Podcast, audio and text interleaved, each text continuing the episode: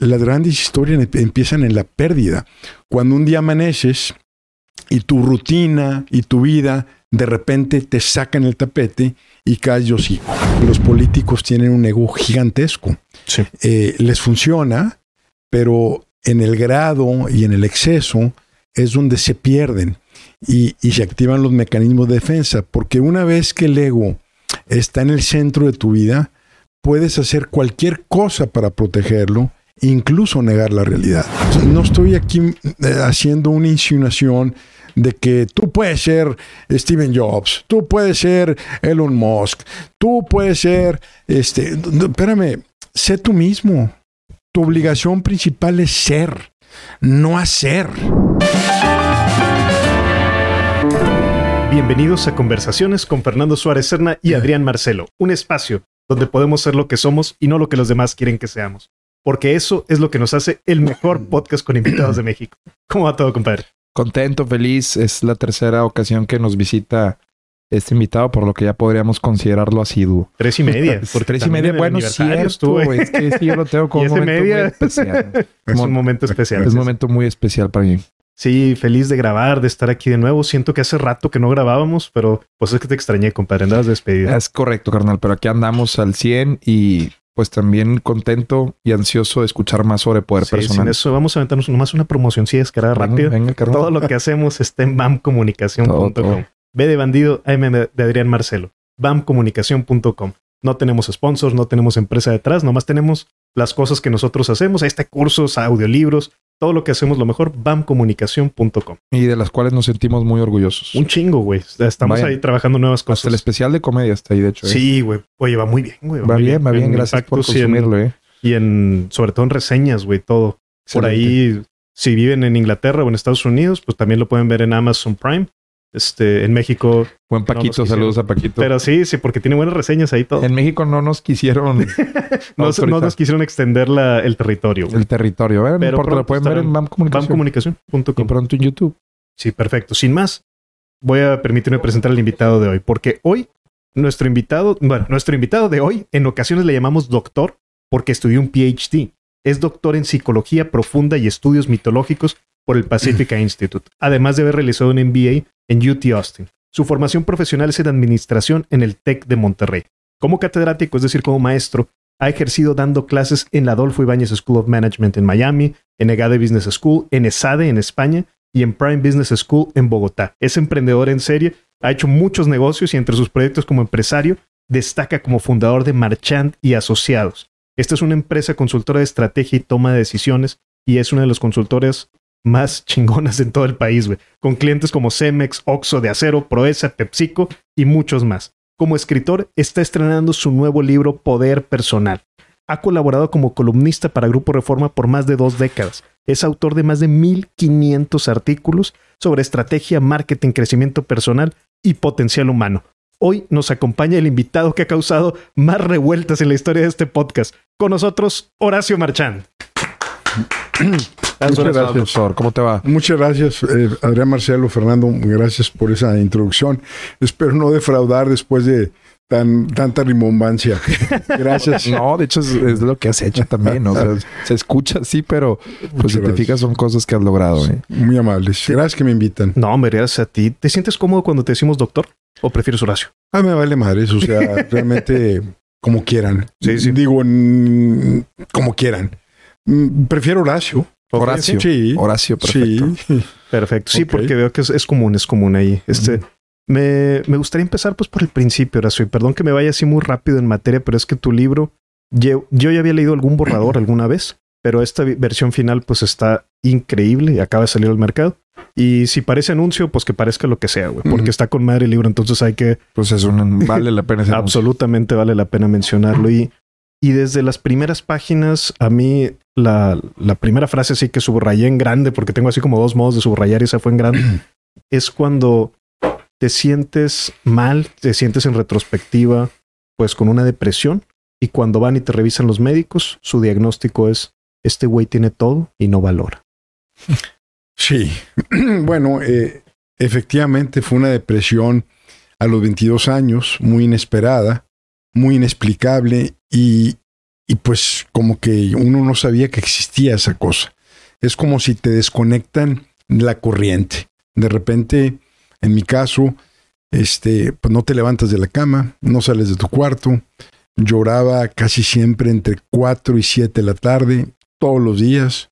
Un llanto medio pinchón de esos que te encierras en el baño y te pones una toalla para que no te oiga nadie. Y, y bueno, pues, ¿y qué le pasa a este muchachito? Este, ¿Qué le pasa a este joven que aparentemente pues eh, lo tenía todo y sí lo tenía? Me fue muy bien en mi carrera, me gradué de 20 años, saqué mención honorífica, fui presidente de la generación, presidente de la carrera. Este, pues realmente dices, oye, pues yo hice check, check, check, cumplí, ¿y por qué me siento tan triste y tan con tan poca energía? Y me mandan de plano, este, y le agradezco mucho a mis padres, en paz descanse mi papá y mamá y anda, este, pues que me mandan hasta Houston. Dice, pues, ¿qué le pasó al chico maravilla, verdad? Y efectivamente, un médico eh, manda un mensaje después de los diagnósticos y los estudios, como diciendo, pues no tiene nada. ¿Un psiquiatra? Eh, no, era un médico internista. A ver si fisiológicamente. Eh, sí, fisiológicamente me fui a checar. Eh, pues, y, pues yo con mucho gusto dije, pues a ver que a lo mejor traigo una tuerca chueca ahí o el, o el aceite anda mal. Y, bueno, fue ese, ese tono de, pues no tiene nada, así como, pues está raro su hijo, ¿no? Y es, es el mensaje fue, pues aquí están los papás, lo mandan a Houston, es mexicano, este, y pues no tiene nada, ¿verdad? Yo no sé qué está haciendo aquí, ni sé lo que le pasa. Un medio pinchón el, el médico, ¿verdad? Frío. Frío y, y, y en un momento en que te sientes muy vulnerable. Claro. Si me lo dice ahorita, pues digo, me doy la media vuelta y me voy. Este, o le pinto el dedo. Pero eh, en ese momento te sientes doblemente mal. Exacto, porque tú dices, oye, estoy pasando por una bronca de verdad. Y aparte te dicen, no, güey, siéntete mal de sentirte mal. Sí. porque no, tiene nada. No Y, tiene nada. y de hecho- podio. de hecho, tienes todo, ¿no? O sea, Sí. ¿Qué la- tipo de pruebas te hizo, Horacio? O sea, eh, Pues, pues mira, tax. eh, te- todo, todo en el cerebro, este, bueno, este, eh, análisis de sangre, eh, me pusieron pruebas de resistencia, este, eh, radiografías, tags, lo que aparentemente pidieron mis papás. Yo nomás me dejé llevar, no sabía, yo nomás muy al estilo de la frialdad de Norteamérica, pues por aquí, por acá, por acá, por acá, y el médico te ve 15 minutos, ¿verdad? Entonces, este, pues sí, doblemente mal, ¿verdad? ¿Y ahí en qué momento, Horacio, si es que lo recuerdas? Y más que el momento externo, el momento interno en ti, en que dices, ¿sabes qué, güey? Estoy perdido. Por ahí creo que es un punto importante y vital y que muchas veces la bronca es que ni siquiera lo reconocemos, ¿no? Es decir, traigo una bronca grande. Bueno, traigo una bronca demasiado grande que no entiendo, que me regañan porque me siento mal, porque lo tengo todo. Este, no la puedo explicar, no sé qué hacer y, y acostumbrado a correr cinco kilómetros diarios, eh, no tomo, este, digo, de repente me echo ahí algunos tragos, pero nunca he tomado, no fumo, me duermo temprano, este, tengo temas con los antros porque tengo oído muy sensible, entonces no iba. Entonces, realmente dices, oye, pues ¿dónde fallé? Eh, te sientes aparte culpable de decir, este, ¿dónde estuvo mi falla? Eh, y empiezas a pensar cosas muy irracionales de, oye, pues a lo mejor, este, que será extraterrestre o, o debo algo, Sí. o me pasó algo de niño, cosas muy, o, fui a- o soy adoptado. ya luego de grande tengo tres hermanos. Le decía a mamá, oye, dime la verdad, mis dos hermanas y mi hermano son adoptados los tres, ¿verdad? O sea, ya al revés. Ya, de- yo sí soy. yo soy el original, ¿verdad? Esos pinches locos. ¿Llegaste a tener pensamientos suicidas? Eh, mira, llegué muchas veces eh, a tener pensamientos de que no vale la pena vivir. Nunca dije, "Y a ver cómo le hago para irme. No llegué a ese nivel, pero muchas veces. Este, y, y luego, pues ya de grande, que nunca volví a tener una depresión de ese tamaño, dos, dos tres malas épocas en la vida, eh, pues me cuestionas o te cuestionas el sentido de la vida. Dices, a ver, este, ya más o menos la descifré, ya más o menos la entendí, ¿Cuál es el sentido? Y, pues digo, no me lo están preguntando, pero el sentido que yo encontré es el amor que tienes hacia, hacia otros, eh, el amor que tienes hacia la gente que quieres y en mi caso particular, pues mis hijos, Lacho, Mara y Max, pues esos te centran porque te centran, ¿verdad? Este, pero sí, definitivamente llegué a pensar en que la vida no vivía la pena vivirse. Que es muy importante esto que dices, claro, el centro que te da eh, y la responsabilidad que llega al convertirte en padre, pero nos estamos adelantando porque en ese momento tenías 22 y todavía no estabas, no. estabas casado, no estabas en esa etapa de vida. Exacto, nadie dependía de mí más que yo mismo. Así es, por ahí eh, hay una frase tuya que me gusta mucho que es las historias que comienzan con una pérdida o una despedida. Sí, yo creo que las grandes historias, queriéndole dar un sentido a las cosas, porque a final de cuentas, eh, pues el sentido nunca se sabe. Nunca se sabe si estás en el camino correcto o no. Nadie te dice está certificado y licenciado en vivir. Eh, es un proceso que no termina nunca. Entonces uno tiene la obligación de construirse sus propias narrativas. Claro. Tenemos esa obligación y tenemos ese don. El don de agarrar una historia y darle la vuelta. De agarrar una historia de ser víctima y decir, pues ahora voy a ser héroe, porque le voy a dar la vuelta a esto, ¿no? Entonces, eh, eh, todas las grandes historias, regresando a tu pregunta, y en ese formato y en ese ánimo de seguir adelante, empiezan con una despedida, una pérdida o una renuncia o un trauma. Es decir, las grandes historias empiezan en la pérdida. Cuando un día amaneces y tu rutina y tu vida de repente te sacan el tapete y caes de hocico. Dices tú, que, ahí empieza la historia, ¿no? ¿Y la tuya? En tu caso, ¿a qué renunciaste o qué perdiste? ¿O pues perdí, pasó a los perdí mi poder personal, que, que ahora lo entiendo. Este, eh, y, hay otras formas de no tener poder, poder personal. Eh, no te tienes que deprimir para perder el poder personal. Y si quieres, hablamos un poquito de eso. Claro. Este, digamos, si tú reaccionas a todo de manera automática, no tienes poder personal. Si tú te dejas controlar por tus emociones, no tienes poder personal. Si tú estás en adicciones, no tienes poder personal. Si tú eh, no te haces responsable de tu vida, tampoco tienes poder personal. Y, la tesis del libro empieza con esa pérdida gigantesca de, de poder, de energía, de vitalidad, de esperanza, de ilusión y una confusión tremenda. Eh, pero realmente el, poder personal es una situación que la puedes perder de muchas otras formas. No tienes que necesariamente tener una depresión. Entonces de ahí empecé a esbozar una teoría de decir, oye, pues cómo, cómo se maneja esto. Y viene un reclamo a la generación que me precede eh, de decir, oye, pues yo hice todo bien, ¿Y este chingazo de dónde salió? Eh, eh, ¿Por qué nunca me hablaron de psicología en la carrera? ¿Por qué no eh, hablan de las humanidades? ¿Qué nada más es programación lineal, contabilidad de costos, balances generales, mercadotecnia? filosofía, ¿dónde está? ¿Dónde está la filosofía? Entonces ahí mi reclamo, Andrés, Marcelo, Fernando, es, este, no somos unidimensionales, no somos eh, si tú te dejas atrapar por el sistema capitalista de producir y tener marcas y carros y la madre y, una insatisfacción permanente, si te dejas atrapar tampoco tienes poder personal. Entonces yo creo que los seres humanos somos seres multidimensionales y, y tenemos una complejidad muy bella que debemos atender en los niños. Los gobiernos deben de tener filósofos, mujeres, jóvenes, músicos, psicólogos, sociólogos, no puro pinche político, me explico. Este, eh, y, realmente eh, no podemos tener un país y no podemos tener una vida manejando solo con un solo vector. Y es una, un reclamo que yo hago de que tenemos que cuidar a las generaciones que, que siguen y a nosotros mismos de que en la vida hay muchas dimensiones. Pero ¿no crees que es cíclico un poco? O sea, ese reclamo que tú hiciste cuando tenías 22, ¿no sientes que ahora te lo hacen a la generación tuya, los que tienen 22? No por supuesto, por supuesto. Bueno, mis hijos eh, no son nada sutiles para este, darme coscorrón para llamarme la atención, particularmente mi hija. Es Sí. súper directa, pero yo creo que es parte de la vida.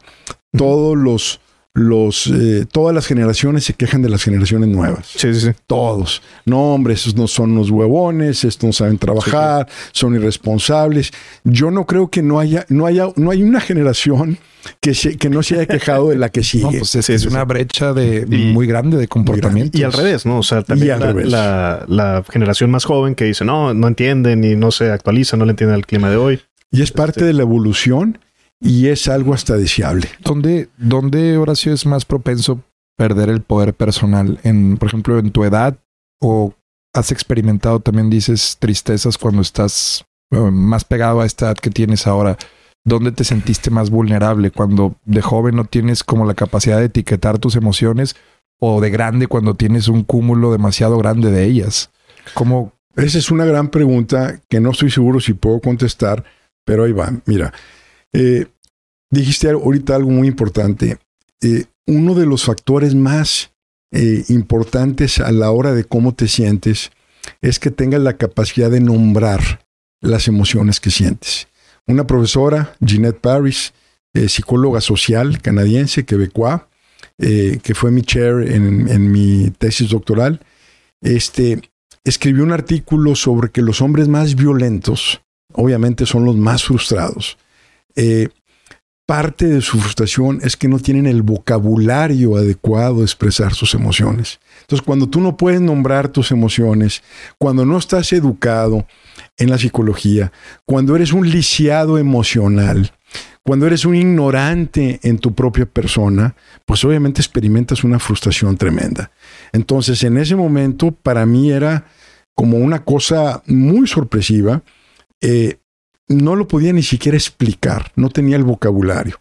De grande, a, a tu pregunta, pues de grande eh, tienes más vocabulario, en teoría tienes más recursos, pero eh, tienes más recursos si solo si te diste de madrazos antes, porque hay gente que no le llega el madrazo Madrazo. temprano o los madrazos o las Ah, pérdidas o claro. las despedidas, entonces te da a los 45 años una depresión o en una junta, pues yo estuve a escasos metros de cuando un hombre presentaba resultados y le dio un infarto y se murió. Y era una vida unidimensional eh, donde no hay conciencia, una vida no examinada, una vida no pensada, una, una vida eh, que no se da la oportunidad de conocerse, pues no sabes cuándo te llega el crack.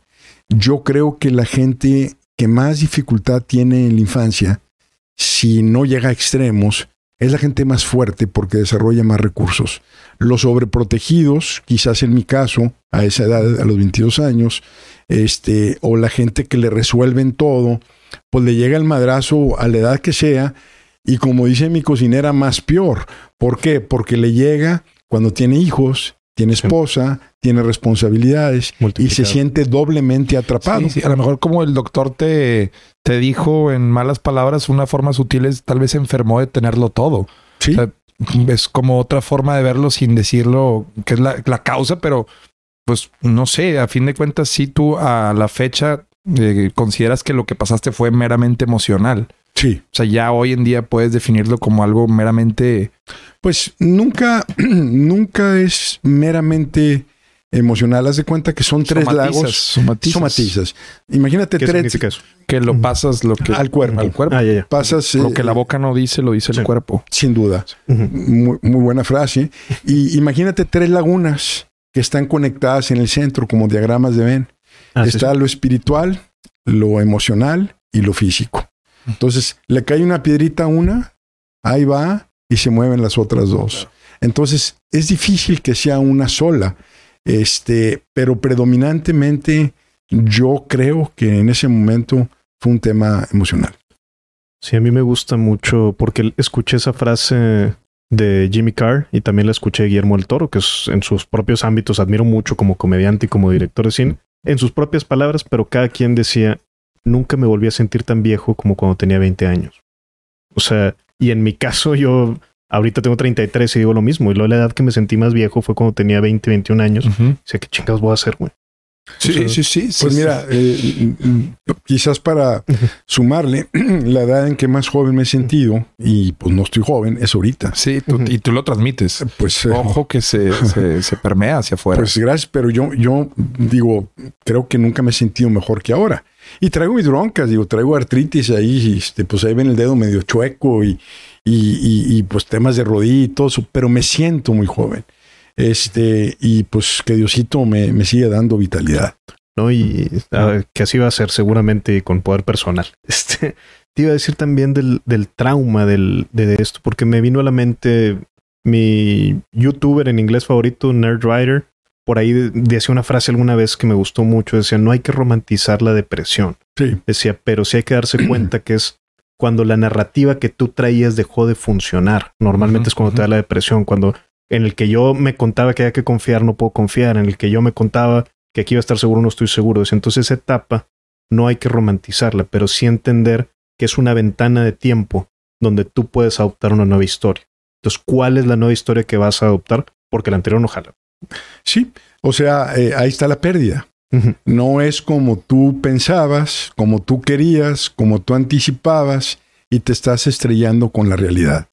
También puede ser una rebelión del espíritu. O sea, no necesariamente es consciente, pero de repente el espíritu tiene vida propia y dice, estoy hasta la madre de tu vida. Estoy hasta, hasta la madre de tu fake life. Estoy hasta hasta la madre de tu vida cliché. Estoy hasta la madre de que vivas para afuera y que no te conozcas. Entonces el espíritu tiene una energía donde de repente te desconecta y te dice, ponme atención, ponme atención. Claro. 100%. Yo, en mi caso, yo lo veo mucho también a través de mis sueños. Ahí es donde empiezo a ver que si hay más violencia o peor aún cuando, cuando no hay nada. Cuando no sueño, para mí es una, es una mala señal, aunque hay quien dice que es a lo que debíamos aspirar. Yo no lo creo. Yo cuando no sueño me doy cuenta que, que el espíritu algo me está diciendo. Sí, O pues sea, el, el doctor Jorge Lex en tu espacio decía que soñar también ayudaba a mejores erecciones, Ah, sin duda. a tener Sí, sí. mucho mejor eh, química sexual o incluso a respirar mejor. O sea, tiene muchas connotaciones positivas. Por ejemplo, las etiquetas no siempre son buenas, pero si este libro estuviera en el estante de cualquier librería, entraría tal vez en el de autoayuda, cuando su nombre pues es poder personal, es no necesitas todo lo que necesitas tal vez está en ti, eh, si tuviéramos que englobar para poder salir de eso. Si hubiera una crítica a que esto podría entrar dentro de eso de discurso Ah, sí, como, como si fuera tipo Co- coach motivacional, güey. exactamente, o sea, como que te estoy vendiendo felicidad. ¿no? y, y de tus palabras. Horacio, cómo, cómo diferenciarlo de eso, porque pues, los que te conocemos sabemos que no es eso. Sí, gracias. Mira, eh, muchos de los libros de autoayuda que sí me da ronchas el pensar que esto puede estar, Digo, ahí lo pondría, ¿no? Ahí lo Pero, pondrían. O sea, lamentablemente toda es la la razón. decisión de, de- del acomodo. lo tienes que en clasificar. ficción no lo pueden Sí. poner, eh, novela tampoco. Eh, Tienes toda la razón. Pero la- las ronchas que me dan es que un gran porcentaje de, de autoayuda. Ah, que by the way, he leído mucho. Pues Sí, imagínate eh, deprimido a los 22 años, El monje que vendió su Ferrari. pues por ejemplo. ¿verdad? Este, eh, pues hay mucho bullshit eh, en todo eh, y hay cosas muy buenas. Pero lo más importante es cuando algo, una frase, aunque sea en, en la revista de vanidades o en TV novelas o en un journal de psicología profunda, o sea, o en un comentario que te hace el jardinero, este, o una cachetada que te da tu novia, en fin. Mm, Lo que sí quiero resaltar es que nunca sabes en qué momento te llega la idea correcta, ¿no? Eh, eh, entonces, respeto a, a los libros porque finalmente la, eh, la potencia, y como bien lo señalas, del libro eh, no está en, en el que lo escribe, está en el que lo lee. O sea, la potencia de donde uno propone, como mi libro Poder Personal, pues aquí hay una propuesta, pero finalmente el que le da sentido es el que lo lee. Este es el objeto, lo importante es el sujeto. Entonces, ¿cuál es la obligación de los que escribimos libros o damos clases o damos conferencias o somos consultores o queremos ayudar a la gente? Eh, pues es yo presento las cosas de la manera más clara posible, más elegante posible, más entretenida posible, que espero verlo logrado en este libro, para poderle facilitar a la gente que de repente diga, esto a mí me jaló. Entonces yo creo que en este libro, eh, a tu pregunta, pues habla, habla obviamente de, una, de un tema de poder personal, de una estrategia personal y, y, realmente te avienta la responsabilidad a ti. Muchos, muchas ocasiones se piensa que al leer una frase te cambia la actitud. Y ahí en el libro digo, no, es el hábito el que te cambia la actitud. La actitud no cambia el hábito, el hábito cambia el Si tú empiezas a hacer cosas diferentes, aunque te den flojera, aunque sea cinco minutos, pero te disciplinas en el hábito, en la conducta, vas a ver cómo solita empieza a cambiar la actitud. Entonces, eh, mm, creo que hay mucho bullshit en todo, inclusive eh, en, en, empresarios, en gobernantes, este, en profesores, no se diga. O sea, creo que hay bullshit para aventar para arriba. La cosa es cómo tenemos el poder personal para poder discriminar lo que nos conviene y que no. No, excelente, excelente. Ahorita mencionabas también el, dijiste la palabra fake lives y eso lo he visto mucho, este, que se menciona, también de hecho lo, lo, mencionas en tu libro. Mencionas, además de fake news hay fake lives, o sea, la gente que te encuentras y que dices es que parece un molde, güey. Y eso creo que conecta mucho con, el, con el sentido de, de, tribu y de sidekick, que es con lo que me gustaría conectarlo. O sea, pero esta sensación de las personas que están viendo fake lives. O sea, si nos pudieras platicar un poquito. Sí, ¿te acordaste de algunos? Pues sí, es que de hecho funciona bien en Internet. Eh, lamentablemente el anzuelo es ese, que si lo haces y por algo se tienen, es como si, no sé, por ejemplo, eh, tú lo puedes palpar más en la cultura sanpetrina, en la que tal vez estás inmerso. Eh, pero parece que Instagram potencializó este estilo de vida en donde te mides o vales por lo que tienes. Y si muestras ese estilo de vida y lo saben, lo sabes hacer en Instagram, pues funciona. Entonces sí me vinieron muchos a la mente que ahí habitan. son moldes, son como tienen frases para todo. Tú lo dijiste ahorita. Parece que cuando hablan están tuiteando o como sí, sí, que son tweets, ¿no? Sí, que son tweets y las como con punchline siempre cierran. Sí, sí, no, puros clichés. Denle una cerveza a este hombre. o sea, de cuenta es eso, güey. El que, madruga, Dios le ayuda. Sí, sí, el refrán. Hay que chingarle Ponle un oxo, por ejemplo. Es borreguismo. Es ponle un oxo, mételo a bañar y tómate el agua. Esas son pero bandera roja de que, güey, este güey me acaba de contestar con un... Con, nada, güey. O sea, con... no pain, no gain. Ándale, ándale, ándale. Eh, pues mira, conozco la fake life porque pues yo tenía una fake life. Este, y, y veo cómo se puede construir. Vengo llegando de viaje, venía al lado mío y, y me voy a reservar el nombre por respeto, pero era muy conocido. Venía con lentes oscuros, su mascarilla en los aviones, traía una gorra, este, tenía un aire como de artista y era mi vecino. Entonces, pues venía así como que con hueva, como todo el mundo en los aviones de negocios, pues vienes cansado, se sienta, muy educado, por cierto, muy serio. Este, intercambiamos un breve comentario cuando la sobrecargo nos quitó los AirPods eh, a la hora de despegar y a la hora de aterrizar. O sea, le encantaba estar jorobando y quítense. Entonces dice. Si yo, a caer la madre. Sí, yo digo, eh, yo digo, este, oye, este, esta le encanta este. Dice, pinche vieja. O sea, como que al mismo tiempo hicimos comentarios. Entonces, pues venía muy tranquilo, muy serio. Y nomás de donde aterrizamos, agarra el teléfono y empieza a hacer poses. Sí. Pero dices tú, ah, cabrón, se, le metió otra persona. Sí, sí, en este momento de la realidad. como, este, Ay, Dios. y chingo de fotos. Uh, o sea, entonces, eh, las manos así, puta, qué feliz estoy, con madre, llegando a Monterrey. Entonces dije, ay, cabrón. postea eh, eh, en Instagram y se vuelve a sentar como antes sí, otra vez aburrido. Otra, vez. Este, entonces yo creo que, que sí tenemos un tema de fake life y en la medida que la tengamos, en esa medida empiezan a carcomernos los vacíos, empiezan a carcomernos las dudas, empezamos a, a, vernos en el espejo y no sabemos quién es. Y, y, ahí en el libro menciono, fíjate todos los índices eh, de agua potable en el mundo para arriba, ingreso per cápita para arriba, salud infantil para arriba, mortandad de mamás dando luz para abajo, eh, todos los índices externos van para arriba, como, como nunca en la historia. Pero la felicidad. Pero, pero, eh, eh, antes de entrarle a la felicidad, la drogadicción para arriba, los suicidios para arriba, el alcoholismo para arriba, la violencia intrafamiliar para arriba, el abuso infantil para arriba. O sea, todo lo interior de la madre en caída libre y todo lo exterior para arriba. Y como dicen los norteamericanos, what is wrong with this picture? O sea, algo Sí, está fundamentalmente mal. Y esa, estadísticamente hablando, te está diciendo que el diseño de vida que tenemos, pues, eh, si no está equivocado, no nos está funcionando. Pero sí hay algo como en el clima de los tiempos. ¿no? Ahorita lo vimos potencialmente con pandemia, pero me, me di cuenta a mí, y te doy el contexto, porque me puse a ver una serie viejita de hace The Apprentice, desde como el 2004. Donald Trump. Donald Trump, sí, sí.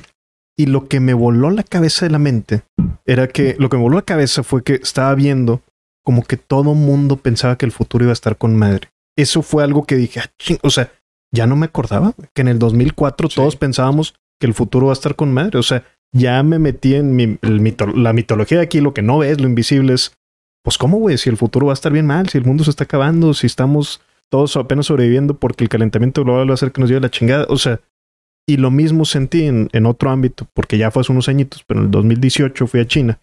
Igual, platicando ahí con un, con un buen amigo que hice Igu, me le decía, oye, ¿cómo ves que va a estar el futuro para China? Y me dice, pues mejor, güey. Mejor de lo que estamos hoy.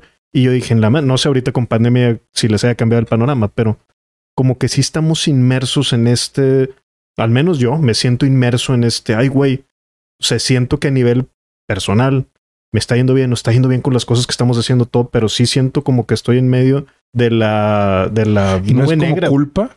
un También poco porque un poco yo digo, factores externos hacen que nos sentamos culpables. O sea, como que no hay un Sí. goce entero por... Digo, eh, hablamos y siempre como que recaemos en eso y tal vez es contigo, Horacio, con quien más podemos aclarar esos... Porque sí, yo creo que mucho de lo que sentimos y lo hemos platicado tanto es eso, culpa. O sea, nos, no sé, eh, eh, la, este socialismo también del que se ha hablado aquí de ahora ya no es pobre contra rico, sino güero contra moreno y mujer contra hombre y todo lo fragmentado que está ahora mencionadas tribus o, Sí, o sí, como están espíritu- muy atrincherados todos en lo de- de suyo pelea, que de tristeza, exacto, que de todos lados te llega una retroalimentación y ya no necesariamente en redes sociales, ya esto está trasladado a reuniones eh, Sí, claro. interpersonales. Y me lo, me lo hacían mucho también en el live, ya no más para terminar, pero mm, gente mucho más joven me decía es que con mis amigos lo que hablamos todo es negativo.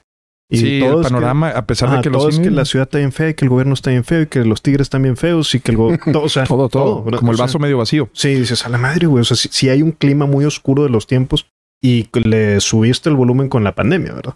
Donde parece que ahora sí ya estamos al borde de, Muy de la Muy destrucción. necesario. Y ya, ya dimos aquí todo, todo el- Muy necesario. Pero bueno, bueno, es, es justo lo que platicamos, ¿no? Sí, va- vamos a ver si podemos como desmenuzar un poco los temas. Sí, sí, sí.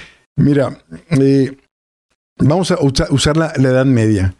800 años de miseria, de, de miedo, de, de quema de brujas, oscurantismo, inquisición y todo eso. Mortalidad infantil por Sí, los cielos. pues, Terrible, la plaga y demás. negra y la peste. Este, pues obviamente el espíritu de los tiempos era terrible, ¿verdad? Pero ojo, a la luz de la ilustración y a la luz de eh, el renacimiento. Si los pones juntos, tete a tete, frente a frente, dices, pues a- comparados uno frente al otro, pues sí, aquí estaba miserable y oscuro, y aquí estaba con mucha luz. eh, ahí en Florencia, el Renacimiento, los Medici y demás. Entonces, pareciera que necesitas una, una, una, una, eh, eh, una necesitas compararlo con algo para poder decir si los Sí. espíritus de los tiempos está peor o mejor. Pero, por ejemplo, pues piensa en Europa en la Primera y la Segunda Guerra Mundial.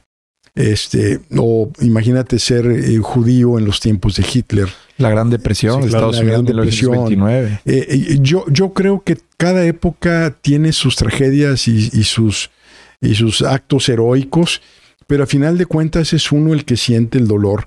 Eh, y el espíritu de esperar tiempos mejores, pues es algo necesario para la humanidad. Tenemos Sí. la obligación de pensar en tiempos mejores.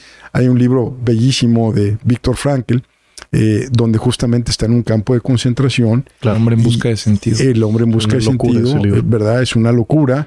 Y este hombre, a base de psicología y de tener esta idea de mejora, de posibilidad, pues cambia y funda la logoterapia y cosas de esas, ¿no? Entonces, yo creo que las cosas están duras, pero no estamos en las trincheras de 1900, en verdad, de la Primera Guerra Mundial. Y, y, creo que, a final de cuentas, regresando a poder personal, tú defines tu narrativa. Tú puedes tener una situación muy negativa y, sin embargo, gracias a ese espíritu de que sí puedo, le das la vuelta. Eh, por ejemplo, eh, me fui a tomar unos cursos a California este, con puros psiquiatras y psicólogos, dos meses, unas técnicas muy interesantes. Y había una, una, este, psicóloga, una psiquiatra húngara donde narraba la vida de sus hermanos. Puras tragedias, ocho hermanos. Suicidas, sida, este, locos. Olvídate. Y resulta que la mamá eh, pues estaba mal de la cabeza, tenía un padecimiento mental. Entonces le pregunta el, el, jefe ahí del curso, ¿y tú por qué te salvaste? Y la respuesta de ella fue, porque yo decidí desde muy chiquita que mi mamá estaba loca.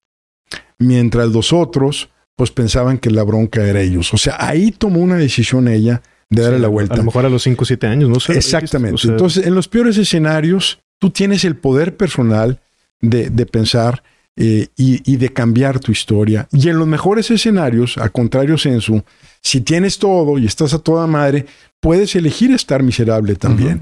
Eh, se, oye muy eh, cliché, tanto que le echamos a los clichés, de que tú decides qué tipo de vida quieres, pero finalmente lo que crees y eso es lo que ocurre a final de cuentas. Claro, a su forma lo dice Sartre y ese es vaya que lo dijo desde la, desde la guerra también. Desde la guerra. Y en la parte, eh, Marcelo, lo que mencionas de, de la culpa, sí, claro. este, eh, pues estamos en una época donde todo es políticamente incorrecto, al grado de que pues es, están los, que los movimientos de X, Z, Y, W.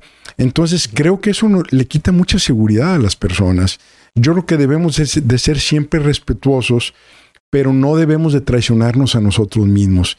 Y es una, es una rayita muy fina donde yo no puedo tampoco aceptar las reglas del entorno porque eso me va a evitar problemas. Yo tengo que saber qué problemas elegir. Y no porque me dicen que está mal, quiere decir que está mal.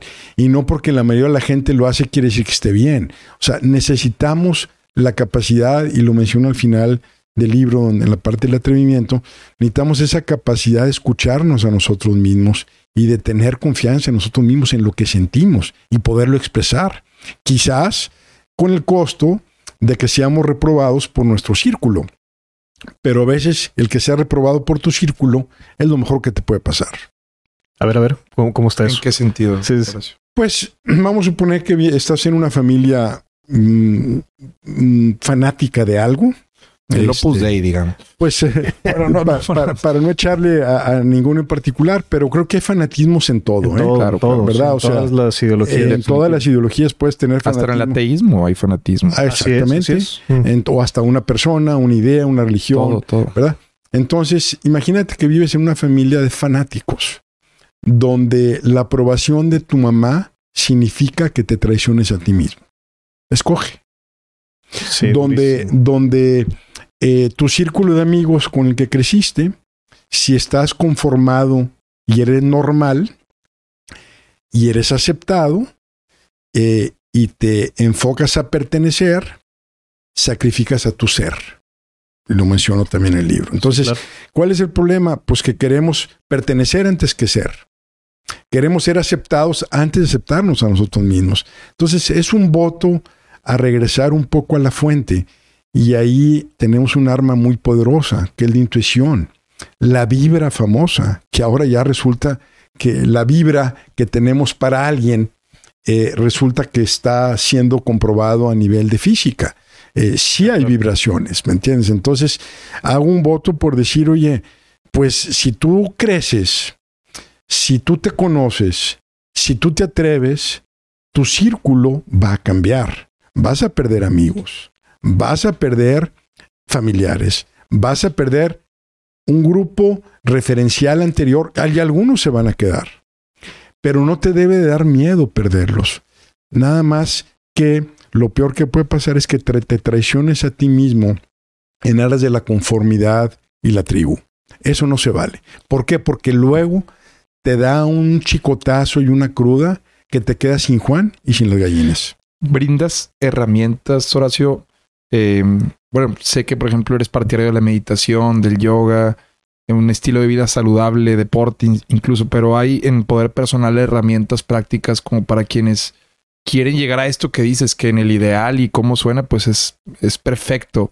Sin embargo, el cómo mojar los pies en un cambio o en esa salida de zona de confort, porque muchos, no sé, me viene a la mente eh, algún conocido que pasa por una crisis de identidad, donde toda su validación social eh, dependía de, de ser el alma de la fiesta y ahora que se da cuenta que tal vez ser el alma de la fiesta le hace daño a él, pues empieza una nueva vida en la que pues ya no es esa alma de la fiesta y, y entiende que tarde en su vida empezar a construir algo más de su personalidad. Debe ser complicado.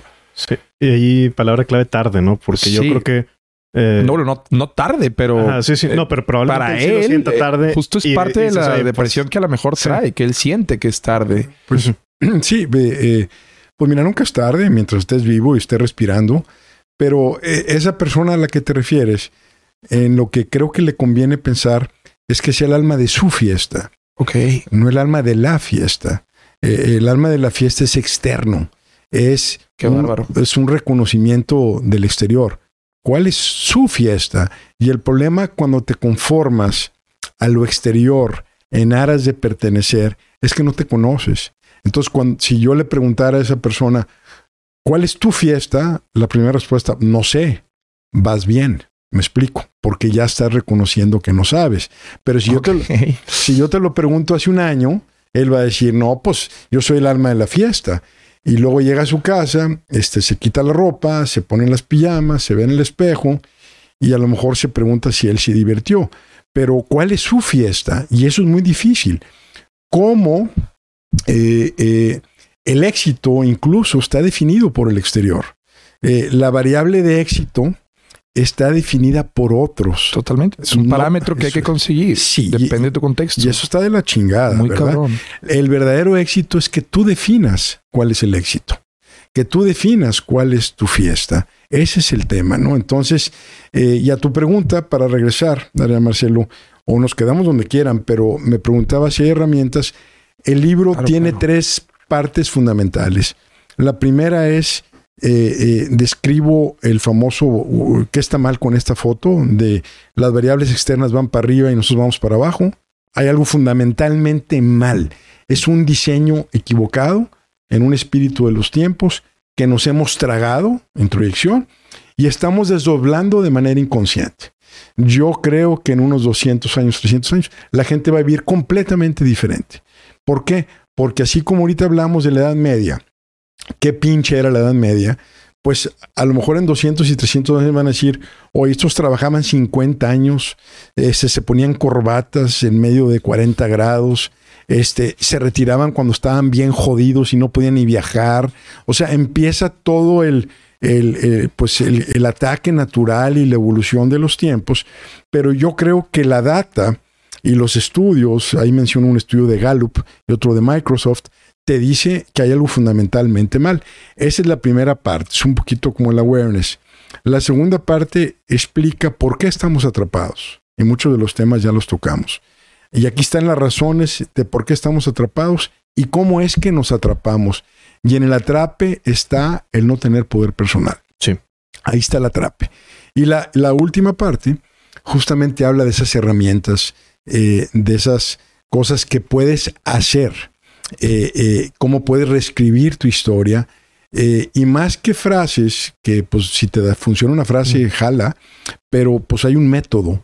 Este, y ese método, en mi opinión, si lo aplicas, tu vida puede cambiar hacia donde tú quieras. A mí me gustaría que antes de que nos hablaras del método, nos fuéramos en orden. O sea, la primera parte más o menos ya la platicamos, de awareness, de, del clima de los tiempos, de dónde nos encontramos me gustaría que habláramos antes de pasar al poder personal de esta parte de en medio, de cómo nos atrapamos, porque A mí recuerdo, Horacio, en, cuando estaba con escribiendo la tesis doctoral y que pues fuiste mi asesor, que me decías, los humanos somos esquemáticos. O sea, nos gusta mucho cuando logramos bajar a un dibujo el pensamiento que tenemos, es porque ya lo entendimos.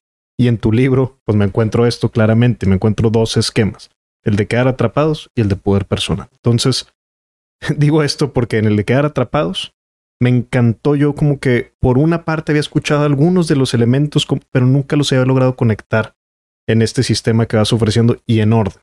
Entonces, doy todo este preámbulo para ver si nos puedes platicar un poco de este proceso de cómo caemos atrapados que comienza con la introyección. Comienza, sin, la voy a decir de memoria, entonces la voy a machucar un poco, pero con una cita que pones por ahí al inicio de esa, de esa sección del libro donde dice a los 30 segundos de haber nacido, este güey le dijeron de qué nacionalidad es, de qué religión es y de dónde se puede salir o no salir, ¿no? Ya le decidieron todo. Sentí que di mucho preámbulo para ver si no te metí en problemas. No, pero mira, eh, eh, el, Vivimos Atrapados tiene varios componentes. Este, ya hablamos del Zeitgeist, el espíritu de los tiempos, conforme es una palabra alemana. Eh, tenemos el caso de la evolución que nos condiciona. La tribu es un caso de psicología evolucionaria, sí. donde si no te movías por tribus, y te quedabas solo y te morías. O sea, la, tribu, el clan, era un elemento de subsistencia.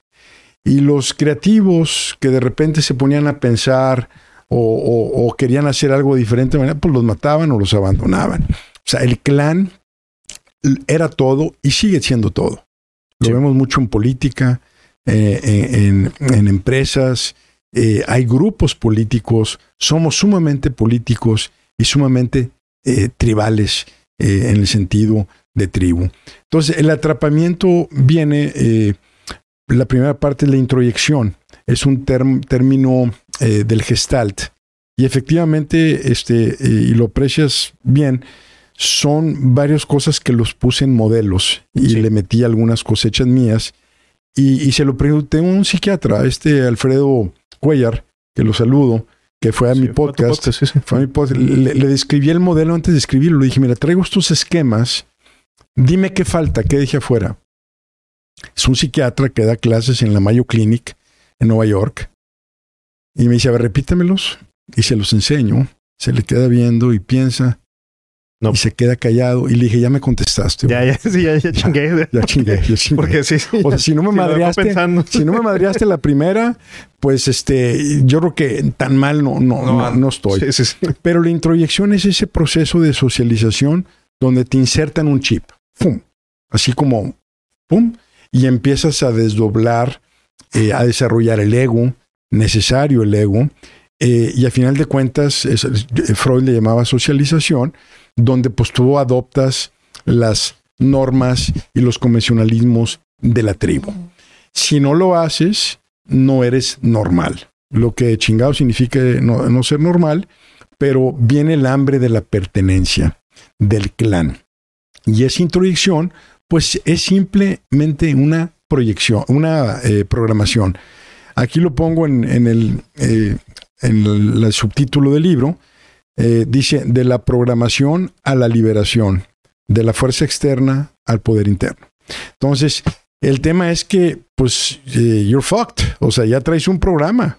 ¿Y ahora qué haces con él, no? Esa es la primera parte. Y esta también te refieres a la primera parte de la vida, o sea, es decir, a nivel biológico desde niño, que no tienes formado tu carácter todavía, ya, ya te están metiendo, digamos, parámetros que van a ser además invisibles para ti mismo porque no tienes otros.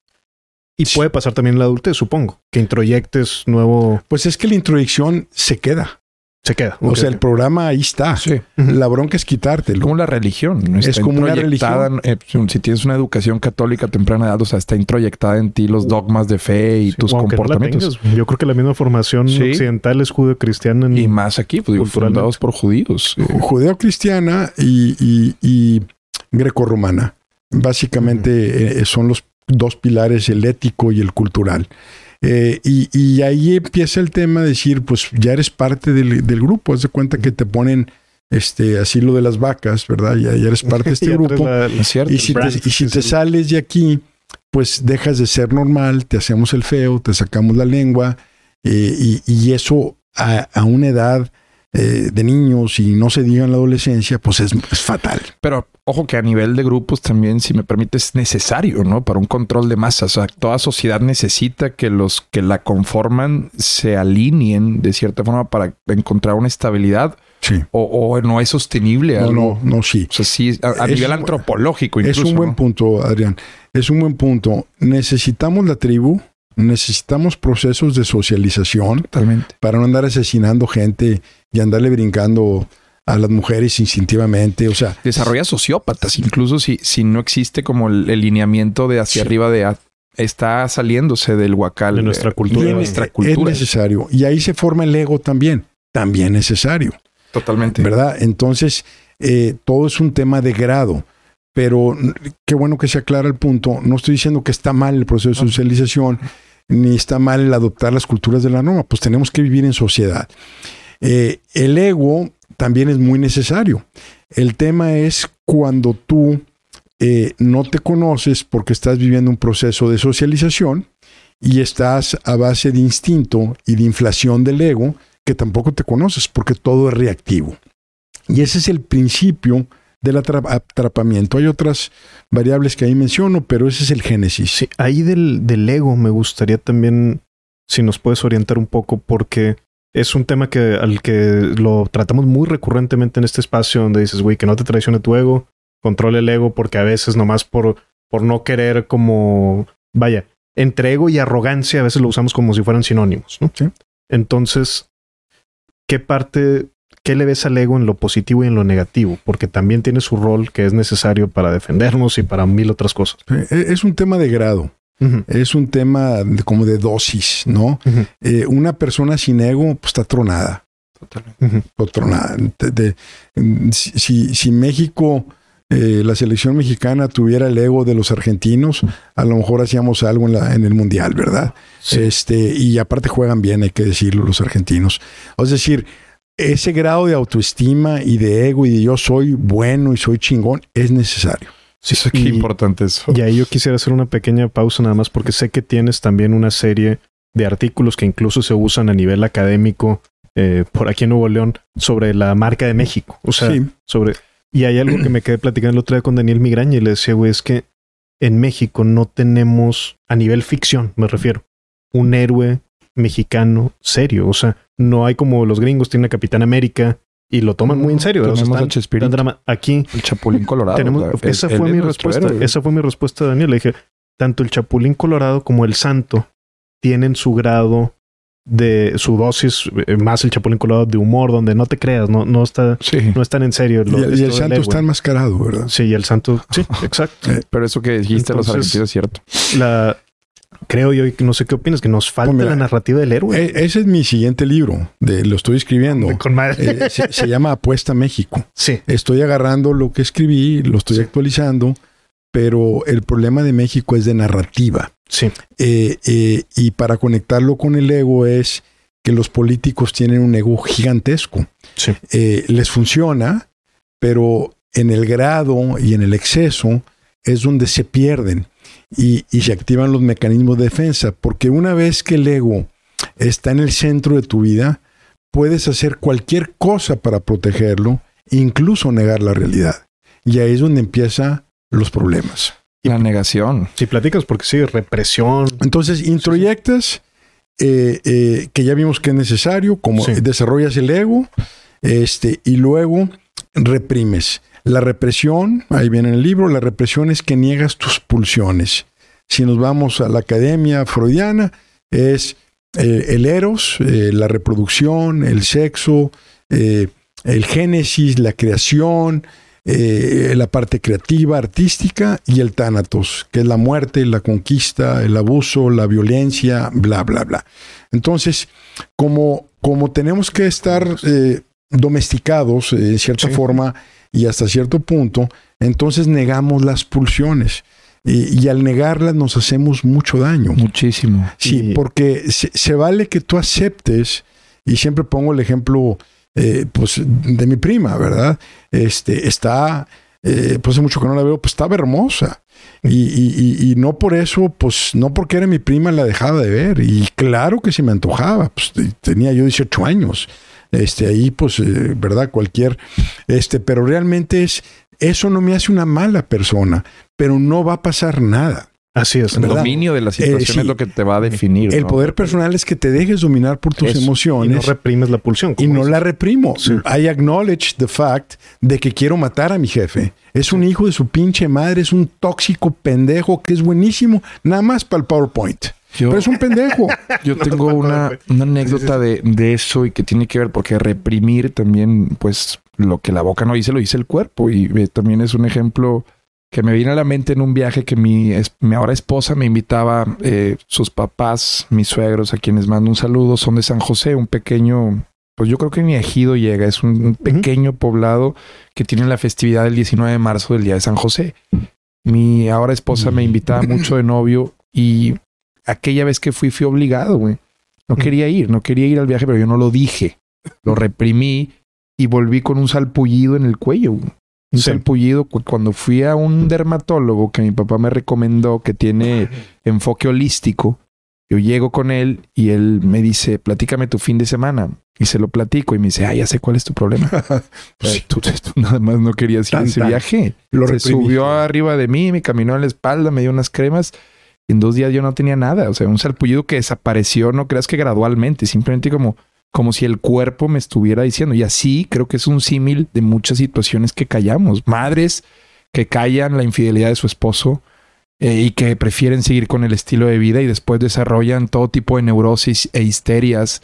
Padres que niegan otro tipo de cosas. Por ejemplo, está el caso de Spotlight, la película eh, en el que se demostró que muchos padres en Boston, en Boston, Massachusetts, desarrollaron pues esta onda de la pedofilia por un quiebre y algo. Los sacerdotes. sí, los sí, sacerdotes, no- eh, exacto, no padres, sino sacerdotes, por el mismo celibato que tienen que guardar y, y los votos de castidad, pues desarrollan eh, hasta neurológicamente un quiebre en donde pues, ac- pues adquieren esta cuestión o conducta pedófila, y lo cual es Sí, también otro ejemplo de lo que la, el, re- el reprimir emociones puede lograr. güey. Sí, y dejas como un punto ciego, ¿no? Aparte, en, en ti mismo. Eso es Sí, yo creo, mucha sí, parte sí. de la bronca. O sea, reprimes y dices, esto no lo tengo, güey, porque yo soy X etiqueta. Bueno, o soy noble, o soy lo, o valiente, o lo que quieras poner.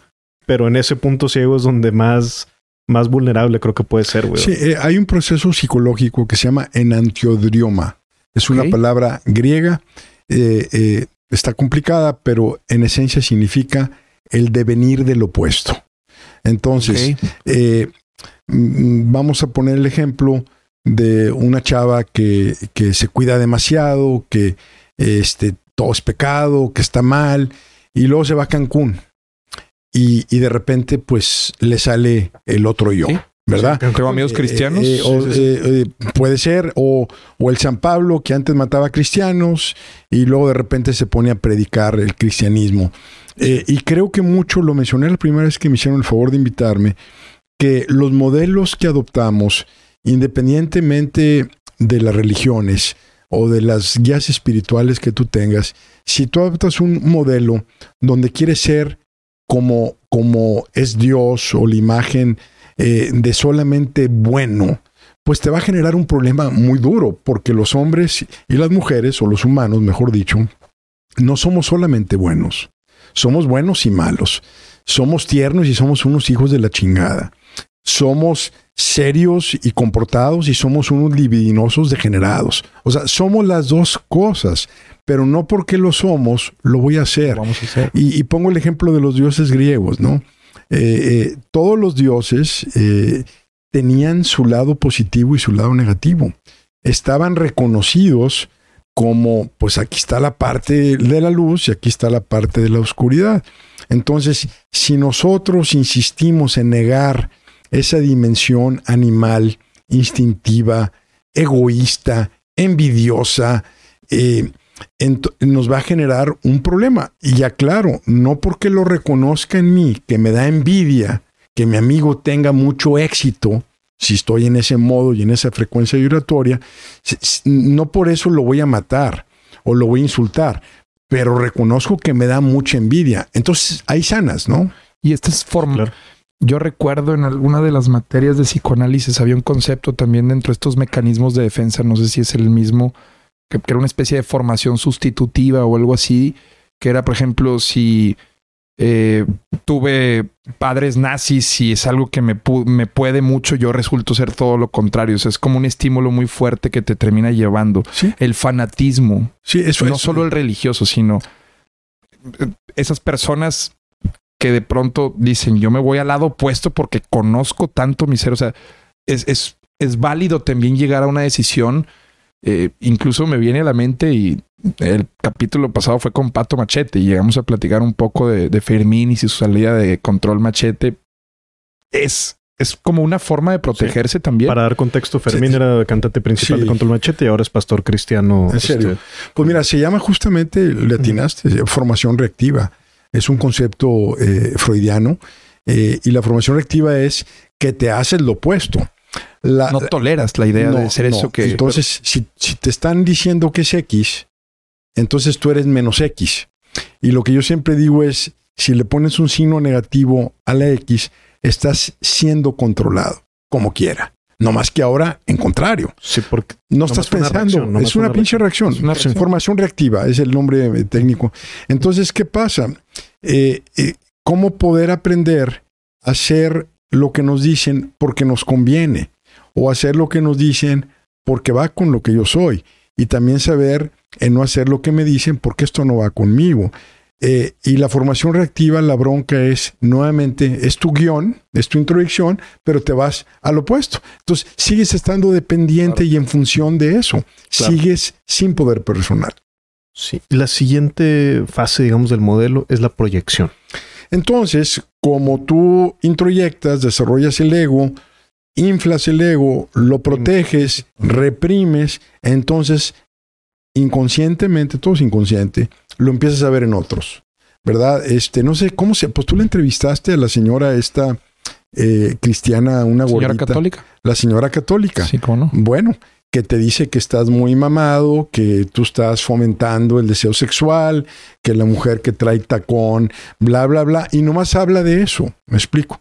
Entonces, ella está viendo en otros sus temas. Claro. ¿Verdad? Es pura proyección. Pone en otros lo que no puede tolerar de sí mismo, necesita ponerlo en otras personas para poder aceptar lo que hay La misma pulsión, ¿no? Es una forma Es una pulsión, es libidinosa ella, pero lo ven otros. Por ejemplo, un día, no me acuerdo quién la entrevistó, que se alcoholizó y tuvo un sueño que eh, tenía relaciones con seis demonios. Y yo, ah, cabrón, con seis, o sea eso está heavy, ¿me entiendes? Freud mismo hablaba también del, del ello, ¿no? Que es como la parte esa es la libido. Inconsciente, es el líbido y él decía que es el caldero de las pulsiones. Sí, señor. O sea, ahí mismo es donde inconscientemente tenemos arraigados muchas cosas. Sí. Eh, Entonces, el, símbolo de la proyección es este. El pinche dedito Sí, sí, sí, sí, Y que mira, y que muy mal, y que. Y si obsesivamente estás hablando lo mismo, pues estás hablando de ti. Eh, eh, mm, digo, eh, Está muy cabrón eso. es muy cabrón. Entonces, entre más hablas y más estás con el pinche dedito señalando, pues estás revelándote psicológicamente a plenitud, porque estás proyectando. Y eso es otro. Cuando te dicen, oye, no estarás proyectando, niegas. Bueno, si, niegas a persona, sí. Si, si niegas este, a pesar de la evidencia, sí. porque quieres proteger el ego y no quieres que te digan que te equivocaste, entonces caes en negación. Por ejemplo, traigo otros datos. O, oye, pues aquí está la foto de tu pareja. madre, traigo otros datos. Pues, sí, eso es. Aquí está la foto de tu pareja. No es cierto aquí están los números de la empresa donde está el fraude. No es cierto. Entonces, ya cuando entras en negación, y ahí menciono el concepto de disonancia cognitiva, ah, este, no, puedes empatar. Que en esencia es, refuerzas todavía turbo. Eh, el, tema de la represión y la negación, pues entonces ya no tiene remedio, ya no se puede hablar con esas personas. Están súper atrapadas, pero ojo, ellas están bien. Están mal ustedes. Todos los demás. Sí, sí. Y, para completar el modelo, prácticamente sigue, pues repetimos, repetimos. O sea, entonces, cada vez reforzamos el patrón. Entonces, como, como reprimes y niegas, pues te repites. Lo mismo lleva a donde siempre, lo de siempre lleva lo mismo, te repites y se, y se ancla lo que yo le llamo una fijación funcional.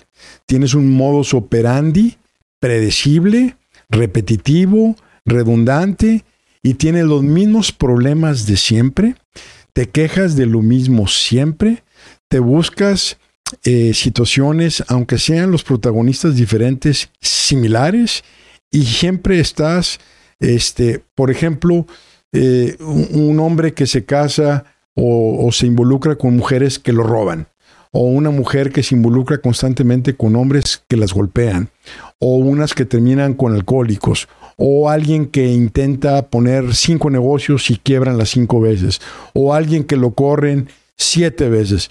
Es decir, estás atrapado, tan atrapado, que eh, la frase esta bellísima de Anne Ryan, de que puede negar la realidad, pero no puede negar las consecuencias de negar la realidad. O sea, te va como en feria, tarde o temprano, la empresa quiebra, te dejan, eh, eh, terminas con una enfermedad y de ahí me muevo a la retroflexión. A la retroflexión, sí que ese para mí fue totalmente nuevo ese concepto. Sí, que es lo que dijo Adrián hace rato.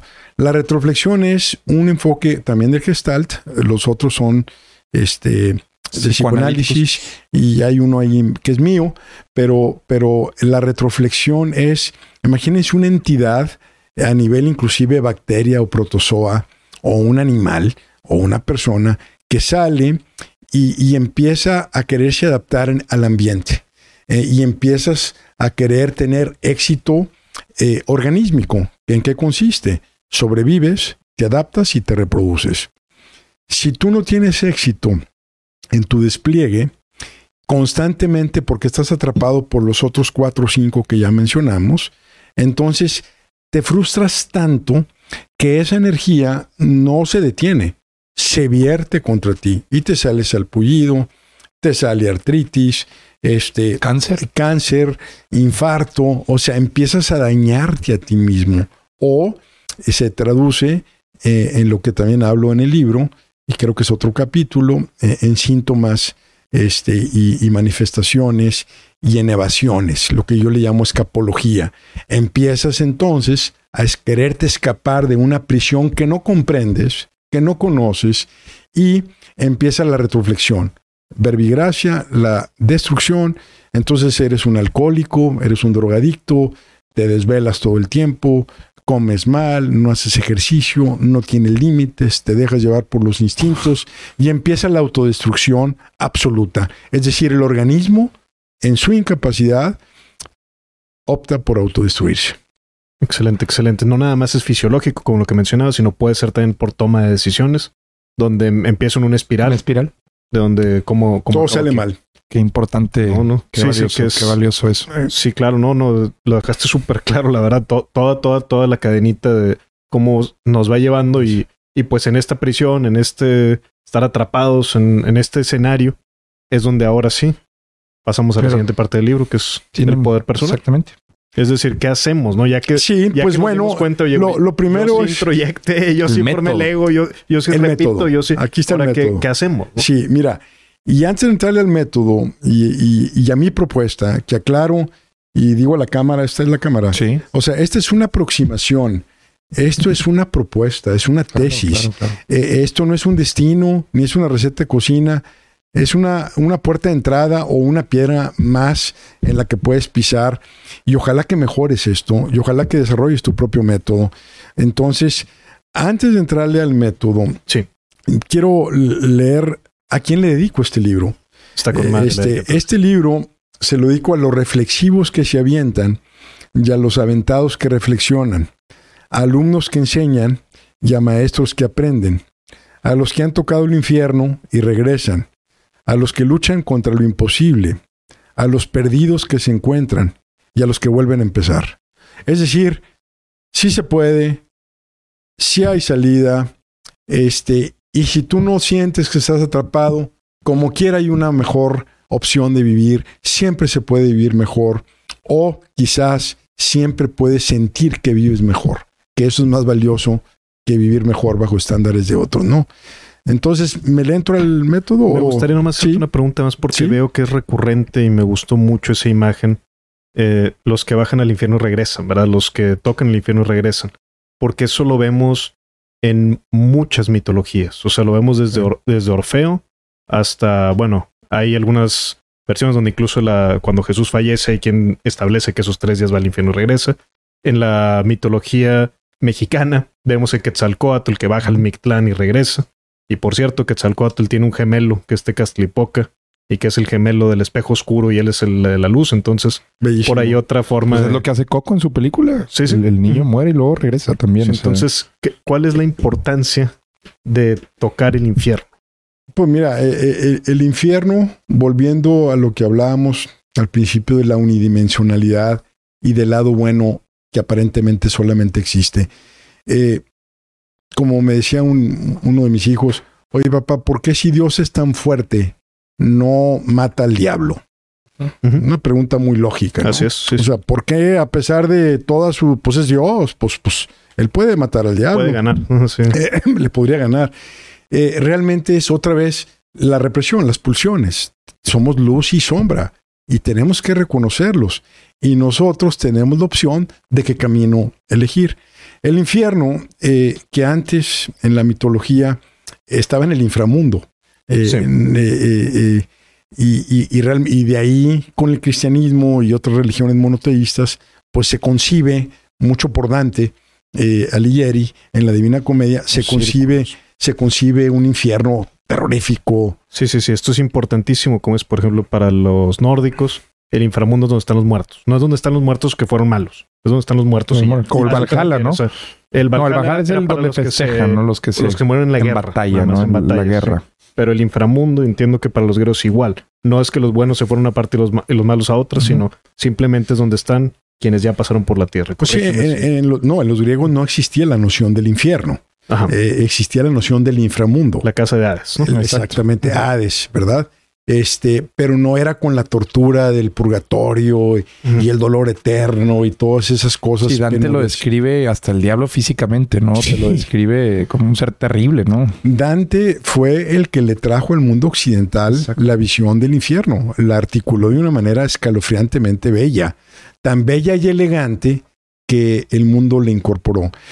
Cuando hablo del infierno es cuando sientes que ya no tienes nada, cuando sientes que ya perdiste todo, cuando sientes que no tienes posibilidad alguna, cuando crees que el último recurso ya se agotó, cuando estás absolutamente derrotado, tirado en el piso, sin ningún eh, tipo de esperanza. Ese es el infierno. Y en el infierno, ahora sí nos vamos a la parte figurativa, pues te quemas. Y en la quemada, como el metal, y en la quemada, eh, eh, eh, eh, como muchos eh, productos eh, químicos, en la quemada ¡shu! está la- el ave fénix, que es otro mito bellísimo, donde de las cenizas nace una ave. Eh, eh, justamente en la película Game of Thrones, este, eh, si se acuerdan de la mujer esta de la Khaleesi, Sí, ¿no? Sí, eh, claro, tiene pues, su muerte y resurrección sí, simbólica. En el infierno, en, bueno, Sí, en, el fuego. en- en el fuego, ¿no? Entonces, el fuego eh, eh, tiene un, un, un, un- aire de, de transformación, de, de que te quema tanto que te transforma. Y en esa quemada, pues se da justamente la transformada, porque el que toca el infierno y regresa, regresa cambiado. Regresa completamente diferente. Regresa eh, eh, como si tuviera un encuentro con él mismo y todo lo anterior se quemó. Y esa es la narrativa que nos conviene adoptar. ¿Por qué? Porque si no conocemos la verdad, si no conocemos la historia correcta, si no conocemos la religión correcta, entonces tenemos la opción de elegir. Por eso es importante la autonarrativa que también hablo en el libro. ¿no? Excelente, excelente. Más que, más que completo por ahí el- la información. Y pues ahora sí pasemos a poder personal. Sí, entonces Sí. pues vamos al método. Este, eh, y aquí hice una propuesta. Saliendo del infierno, ¿verdad? Saliendo ¿Qué del nos- infierno. ¿Con qué, no, con qué armas salimos y con qué, qué herramientas agarramos? Bueno, pues eh, hay cinco elementos Sí. eh, clave. La primera es construye tu plataforma. Y lo vimos Sí. la, la primera vez que, que me Sí, hicieron claro. E igualmente, pones un modelo muy claro de los cinco pasos, incluso con su resumen que puedes entender a otra profundidad tras regresar después de leer el libro y volver al modelo. Dices, ya, ya le puedo entender aquí. Son cinco pasos. Son cinco pasos, hay un diagrama. Plataforma personal. Y el primero de todos es tu plataforma personal. Y la plataforma personal, como yo la defino y como yo la propongo, es que nuestro cuerpo, somos seres tridimensionales también, es la herramienta más poderosa que tenemos eh, en el mundo. Esto.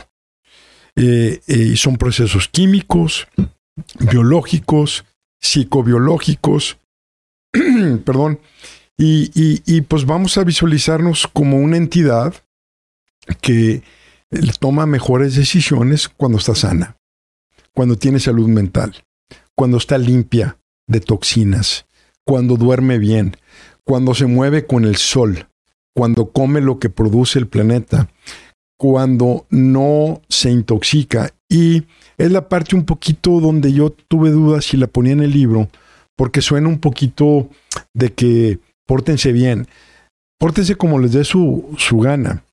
Lo único que les digo es, si quieren, si quieren tener poder personal, todo empieza con la plataforma personal. Y narro ahí dos, tres historias de un mesero que se llama Antonio.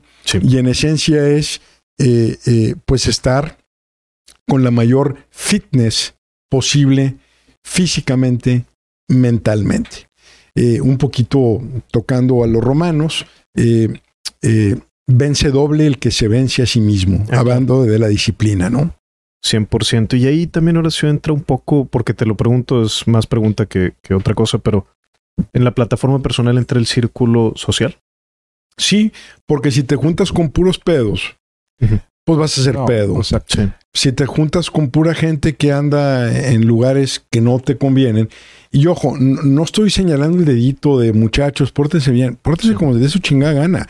Lo único que yo digo es que el poder personal lo tiene el que tenga fitness. Sí, claro. Y... en lo otro te debilita. A ver, ¿se acuerdan del video ese del borracho que lo están cargando los amigos? Todo pedo, cayéndose y levanta el dedo y dice, si ya saben cómo me pongo, ¿para que me invitan? ¿Para que me invitan? Claro. O sea, chinguen a su madre, es su culpa, güey. Son unos pendejos, ¿verdad? también mucho, mucho, de la de la autoestima que tienen personas va mucho de la mano de con quién se junta, o sea, contarse las mismas historias. Yo conozco grupos en donde la edad rebasa los 35 años y las historias siguen siendo las de preparatoria.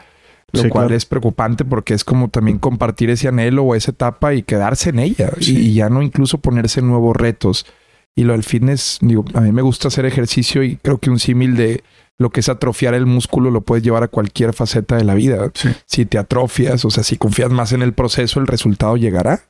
Eh, y en el gimnasio puedes ver cómo ese dolor que tienes cuando cargas nuevo peso, pues sirve de algo, aunque duele, es un dolor, digo yo, hasta sabroso, hombre. bueno, en este momento me comprometo, güey, que ya lo, ya lo estoy. No, sí, sí, güey. En este momento me parece un buen momento. Simbólico. Que se compromete públicamente. yo, salí vegano el primer podcast. Me comprometo pero tú vas al gym, güey. vamos a poner a hacer ejercicio, no gym, pero sí me voy a poner a hacer ejercicio. Comprometidos en este momento. Bueno, pues voy a hacer una, esta visita. una pausa para agarrar tu compromiso, porque el que hace un compromiso público tiene huevos. El que lo hace en privado, pues, pues en cualquier momento lo puede romper. Entonces, este, estamos a finales de agosto. Sí. ¿Le quieres poner una fecha? ¿A qué? ¿A empezar o a, o a que a, empezar? Pues tiene que ser ya. A empezar y que se note un cambio. ¿Algún objetivo? Que se note un cambio, pues ya veremos el cambio. Pero, pero no. O sea, esta misma semana me pongo a hacer ejercicio. Bueno, disculpa que te presione, no, pero... está bien, está bien. Es, que lo que no se Pero te quiero aprovechar, pues sí. Yo creo... Sí, se va, o sea, digo, si de por sí ya eres exitoso, la consecución de de metas, creo que sí va de la mano también de, esa liberación. Y no sé qué hormonas salga cuando haces ejercicio también. Son endorfinas, son muchísimas, pero sí, está muy cabrón. Y hasta neuronas nuevas, se llama neurogénesis. Ah, claro, lo mencionas también en, el libro. Y también importante el contraejemplo, que lo, traigo fresco, no sé por qué, fíjate, Jimmy Carr ni siquiera es tan, tan importante para mí, pero ahora que él decía lo, algo, una idea muy parecida, decía, fíjate en el grupo de amigos con los que te rías más y con esos son los que tienes que pasar más rato. O sea, no nomás con el que fumas o con el que te pones pedo, sino fíjate también en qué círculo es donde sacas una versión que te guste. Él se refiere a risa porque es comediante. Sí. Pero lo mismo creo que aplica para. Y yo creo que todos ahorita podemos cerrar los ojos y pensar en dos, tres personas de cada que ve este güey o cada que ve esta persona. Mira, haz de cuenta, eh, eh, si, si eh, la mente limpia es un proceso biológico, ¿no? Si tú tienes amigos que se ponen pedos cuatro veces a la semana y te pones tres, pues dices tú no estoy mal. Si te juntas con amigos que eh, toman muy tranquilo, pues... Y fíjate cómo los amigos se parecen. Párate en un aeropuerto. Vas a ver a los, a los emos de negro, todos así, y, y ahí andan los cinco. Y luego vas a ver a las señoronas que están luchando contra la edad, jeans apretados, güeras, este, boobies, o sea, ahí anda el clan. Y luego ves a las señoras grandes, todas con el pelo levantado, con sus bufandas, sus escadas, y, y, las bolsas. Entonces, eh, pues como dice, se me escapa ahorita el nombre de este hijo de su pelona madre, pero dice que tú eres el promedio de las cinco gentes que con más las que te juntas. con las que Ah, te claro, juntas. Entonces, pues nomás tenlo en cuenta. Entonces, el primero es la plataforma desde el punto de vista de tener lucidez y, te- y tener la mejor versión de ti mismo. Y hábitos, ¿verdad? Pues eso se hace con hábitos solamente. Sí, sí, sí. Y la segunda, si quieres pasar, es Sí, tenemos la realidad. eh, pues bueno, eh, si ya saben para qué, cómo me pongo, para qué me invitan. O sea, eh, yo no estoy aceptando la realidad, estoy proyectando ahí. Y la realidad va en el sentido de que las cosas son como son, no como tú quieres que sean. Y, si no las aceptas, entonces estás enojado, estás amargado, estás resentido, estás lleno de envidia, estás eh, en una ira contenida porque simplemente no aceptas que tu amigo es más inteligente que tú, que tu amigo pues es más guapo que tú, que tu amigo tiene más pegue que tú, que tú eres medio huevón y, y no lo aceptas, Es- quieres no trabajar y, y quieres tener dinero. Eh, no aceptas que te tocó la vida dura y, y- que entonces, ¿qué vas a hacer con eso? Entonces, es aceptar la realidad tal cual. A mí me gustó mucho también y me lo recordó tu libro una frase de Fred Rogers, Mr. Rogers, este eh, persona abocada en televisión, entretenimiento para niños. Pero una de las frases que me gustó mucho decía que cuando tú sueltas los sueños que no se te van a cumplir, dejas espacio para los sueños que sí se te pueden. Es una liberación Valioso, tremenda. entonces- Qué valioso. Eso se me hace a mí lo más es que- cabrón que he leído, porque a veces no soltamos, no soltamos el esto ya no va a pasar, güey. Y, y debemos de soltar, güey. O sea, es parte ¿Qué, de. pues qué época aceptar como la para, realidad. para escuchar esto. O sea, este, este, esta cápsula, este podcast en esta época y sobre todo con los constantes temas que hemos tenido aquí sobre eso, sobre también el aceptar dónde te tocó nacer y ahora que menciona resentimiento, enojo, ira, pues es parte de por qué mm, entendemos el mundo como lo entendemos actualmente. Yo veo y lo hemos platicado, está muy enojada, hay gente muy enojada. Sí. Sí. A veces hasta yo estoy enojado y no sé por qué. ¿Por qué me levanté así? O sea, ¿por qué, Sí, sí. por qué ese tweet igual, me, igual. me pudo tanto? Porque quiero exhibir a esa persona. O sea, y, y es parte mucho de no aceptar lo que te tocó en, en donde ni siquiera escogiste nacer, ¿no? O sea, el combo que venía en, en donde te tocó.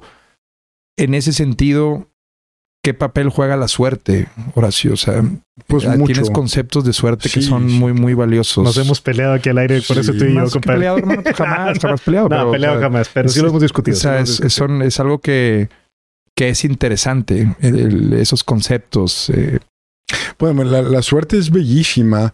De hecho, hay varias diosas de la suerte. Este, Taque, luego los romanos le cambiaron a fortuna. Pero eh, la- si no crees en la suerte, algo lo mencioné cuando me hicieron favor de invitarme ahí a.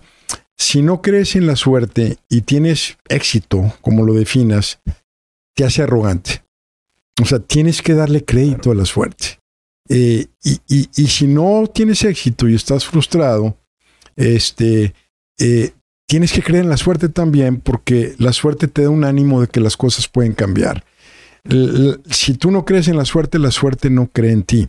Y la suerte es una variable que ahí está.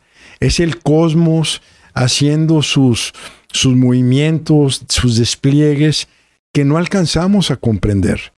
Eh, eh, a veces lo que queremos y nos emperramos que queremos esto y queremos esto y queremos, pero el cosmos tiene algo inclusive más grande que eso. Eh, y, y en la medida que no lo sueltes, en esa bella frase, Fernando, que dijiste, pues estás perdiendo energía. Y, y- y- y en querer construir algo que no es, es agotador. Es como vas en el río, en los rápidos, eh, y están mm, dándole para no seguir con la corriente. Y es otro de los puntos que hablo del flow. pues suelta los remos, ¿verdad? Eh, Con, con- con un ánimo de, de esperanza, de confiar en, en la suerte, en que las cosas se acomodan. Por eso es importante que pienses. Y si tú estás fuerte, ah, volviendo a la plataforma, pues en el momento que te caiga una oportunidad, Esa es la suerte. pues, eh, pues ahí es donde vas a llegar fuerte a aprovecharla, ¿verdad? Eh, por eso es tan importante. Sí, 100%. A mí eh, me causa mucha curiosidad siempre el rol de la fortuna, el rol de la Sí, suerte. Ya es- sabes que es algo que yo Es traigo muy presente. Veo también, y pues eh, qué mejor que discutirlo aquí contigo, gracioso, porque no, no sé cómo se pronuncia, porque nomás he leído que es T-Y-C-H, o, o a veces la ponen con K, ¿no? Tique. Tique. Eh, es la, la griega sí, que los romanos le cambiaron la fortuna justamente. que luego veo que todos la quieren de hija, ¿no? O sea, a veces Sí. dicen que es hija de Poseidón y a veces que es hija de... O sea, todo el mundo quería que fuera la hija de él. Este, y, y una de las historias que me gustó mucho que encontré era, bueno, dos. Una, ¿no? Que cuando eh, se pierde esta persona, que ya no me acuerdo cómo se llamaba, que era la que iba con Orfeo, este, su novia, que es la primera que se Eh, pierde. Euni- Eunice, no, era. Bueno, ahorita me acuerdo, sí, Sí, sí. que el- ese día no iba con, Euri- iba con Euridice. Euridice, sí, Sí. que ese día no iba con, este, no la acompañó al, camino del jardín y que por eso se pierde, ¿no? Eso me pareció una bella. Y la otra decía que, que, que, bueno, reclamaba y decía es que solo se acuerdan de mí cuando les va mal, porque era diosa de la buena suerte y de la mala suerte. Y la última era que había dos caminos y me parece muy básica pero muy bella, que decía que le preguntaba entonces el que iba pasando, es que cuál camino me va a traer más fortuna, porque uno de ellos se veía que estaba muy complicado y el otro muy planito. Y le decía, te va a traer más fortuna el de la izquierda, ¿verdad? El, de, el que se veía todo, porque le decía, es que aquí te- le vas a seguir tantito y va a estar todo planito. Y el otro le vas a seguir 300 metros y se va a poner que no vas a poder pasar, ¿verdad? O sea, y básicamente era eso, las dos historias de la fortuna, pero pero sí le decía, te va a traer más fortuna. O sea, también podías poner tu parte para que la fortuna te sonriera, ¿verdad? Agarrando el camino difícil. Y mira, eh, estamos eh, sobrecargados al yo mimé conmigo. O sea, si yo tengo éxito es porque soy un chingón, Sí. ¿verdad? Sí. Si tiene éxito mi competidor es porque el entorno es favorable. Si yo fracaso, pues es porque el entorno está desfavorable. Sí, sí, sí. Eh, y, y si mi, y si mi competidor fracasa es porque es un pendejo. Es decir, eso se llama la teoría de atribución. Pero eh, yo creo que si tenemos la humildad, eh, el éxito depende de uno. Esa es mi forma como lo sobresimplifico y es un esquema. Yo propongo 49% y el cosmos dispone 51%. Entonces yo tengo que, tengo que tener la humildad para ver qué juego está jugando el cosmos a mí, el destino, Dios, eh, la fuente, el ser supremo, el karma. Yo tengo que tener esa humildad de decir, bueno, pues no le entiendo, pero la vida me trajo aquí y, y voy a ver qué juego está jugando. Pongo un ejemplo rápido. Eh, he sido muy inquieto, eh, eh, medio errático incluso. Estudié varias carreras truncas, este, arquitectura, derecho, eh, psicología. Finalmente acabé administración y hice mis dos maestrías y el doctorado. Pero, pero hubo una época de mucha confusión vocacional. Pintaba, escribía, este, bueno, hacía una bola de pendejadas in- in- increíbles, ¿verdad? Con, con mucho dolor de que no me hallaba, una especie como de, puta, no doy pie con bola. Y la vida siempre me traía la consultoría. No sé cómo, de repente en el momento en que estaba yo perdido, me hablaba alguien y me decía, oye, ¿nos puedes dar una consultoría? Y yo, chinga, qué hueva, pero pues tengo tres hijos, tengo que jalar. Este, los hijos definitivamente te centran. Eh, y, y- y en retrospectiva, porque la vida se entiende para atrás, Sí. no la entiendes hoy ni para adelante, Adelante. eh, pero para atrás, como decía Steven Jobs, conectas dos puntos y dices, oye, bendita consultoría. Horacio, ¿tú pensaste ser consultor? No. Llevo 30 años siendo consultor y me ha ayudado a educar a mis hijos. Muy bueno. Este, bueno, pues eh, gracias. Y, y de alguna manera es, es como soltar los remos. Es decir, yo propongo 49%, pero también aprendo a leer eh, el entorno, aprendo a leer el cosmos porque necesito una dosis de humildad. Eh, eh, a mí me da un poco de tristeza cuando hombres o mujeres muy exitosas le pegan a la mesa y dicen, yo no creo en la suerte. Pues si te va mal, a lo mejor te vas a decir que te tocó mala suerte, pero realmente tenemos que tener humildad. La humildad es muy importante para muchísimas cosas. Sí, no, y me recuerdas, me recuerdas con esto y me va a salir un poquito de tema, pero James Hillman, el, el código del alma, Soul's Code, que dice que las fuerzas invisibles eh, solamente hay que respetarlas, ¿no? Dice, por ejemplo, tocar madera, dicen, ni siquiera te exige que le estés rezando a alguien, que le, o sea, dice, simplemente es, es un recordatorio de que hay otras fuerzas en el Sí. universo más allá de mí Es mismo. un acto de humildad. Así es, una- es un acto de humildad. Y es muy bello. Yo por eso me persino cuando paso por un templo. Sí, sí, Luego, sí. si me Sí, muero, resulta que sí existía, güey. No Ya, la ya, emputada de sí. mi vida, güey. no, me, me hubiera persinado. ah, sí, así decía, así decía Nunca Pascal. te fallé. Nunca te fallé. Y hecho. por ahí también, pues creo que viene el caso mencionarlo, porque yo ese libro lo leí porque tú lo recomendaste en tu podcast. The Soul's Code, el código del Sí, alma de Hillman. Bellísimo. Este, y habla de la teoría de Acorn Theory, la teoría de la bellota, de que tú ya traes una semilla y esa semilla no puedes escoger qué es lo que trae dentro, ya lo trae, ya, trae la, ya es una bellota, ¿no? Entonces, eh, habla de esta cuestión del destino, dice, no, no que sea, no que ya todo esté escrito, sino que el llamado es el que ya está escrito, ¿no? El llamado. El llamado que tú tienes, creo que conecta un poco con esto. Es bellísimo. La vocación, de- puede ser. Sí, y que si tú lo atiendes, te empiezan a pasar cosas que lo dices, güey, esto. O sea, y sí, es, es un libro místico, ¿verdad? No, no es un libro científico, es un libro, este, sí escrito por un gran psicólogo, pero que tiene un elemento mitológico, incluso, creo yo. Así Sí. es como yo lo. Pues mira, es que eh, eh, Steven Jobs nunca dijo voy a hacer computadoras y voy a hacer este, unos AirPods y voy a hacer unos... O sea, él lo fue construyendo. El, el cuate, recordemos su vida, eh, pues eh, se iba a clases de caligrafía. Sí, y tomó LSD también. O sea, combinó los puntos Sí. porque no solo lo- los conocimientos, sino su forma y su óptica de ver a través también de un estilo de vida medio hippie en su Sí, momento. O sea, era- formó era parte de eso. Se historia. permitió, mm, sí, sí, sí, ver muchas cosas. Entonces, Sí, incluso la- Tú nunca sabes lo que vas a construir eh, eh, porque eh, hay fuerzas que no alcanzamos a ver, pues somos humanos finalmente. Pero creo que la, la, la construcción más importante eh, eres tú mismo. Eh, el, no traicionarte a ti mismo. El, el ser, eh, el privilegio de una vida es ser uno mismo.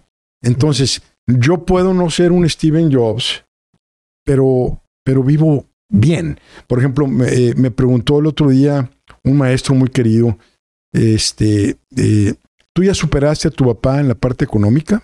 O sea, fue una pregunta Ay, muy güey, dura. muy agresiva, sí, sí, muy. Y yo le contesté, no, para nada, pero yo vivo mejor que él.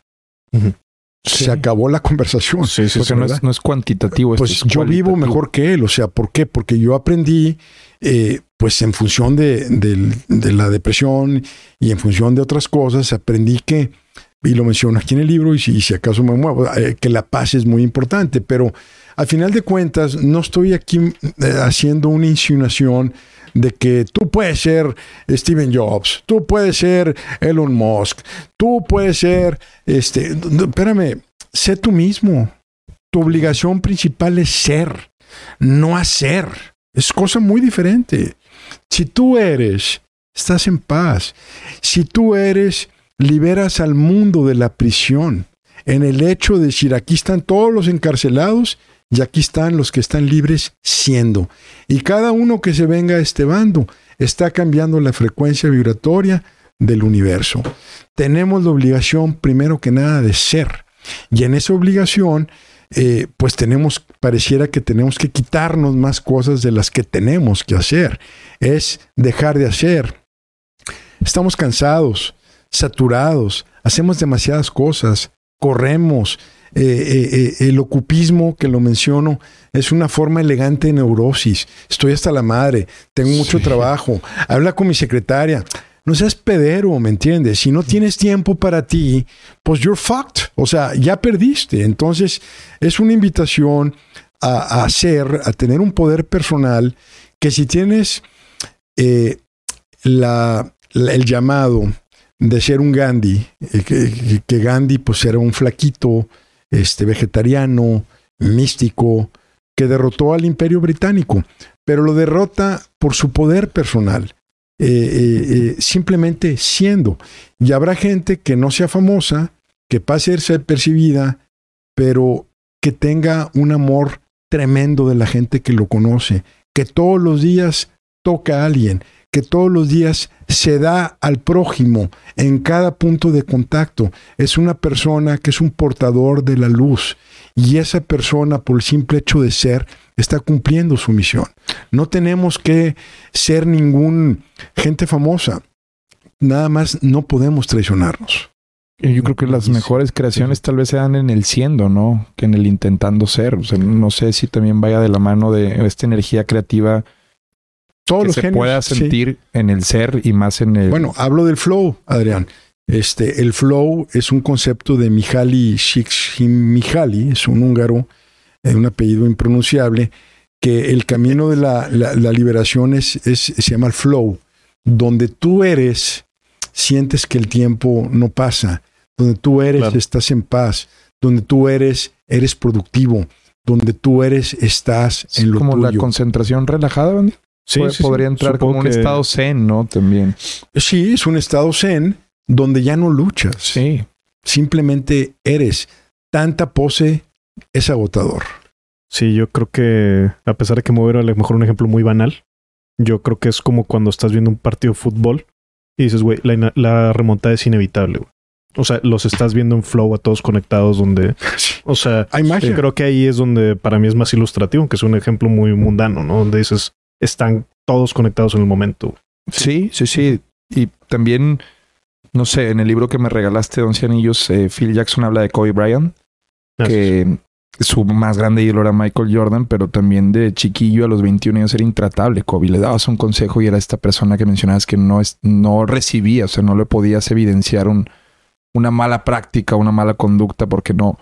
Y él era porque estaba diseñado para, o sea, en su mente no cabía otra idea que superar a Michael Jordan. Entonces, él, ese es lo que le daba el poder personal, pero a costa de qué también? A De costa de deteriorar el vestidor, a costa de que Chuck eh, estuviera a punto de decirle ya no puedo contigo, a costa de que Phil Jackson también tuviera que intervenir en él y para que desarrollara esa parte.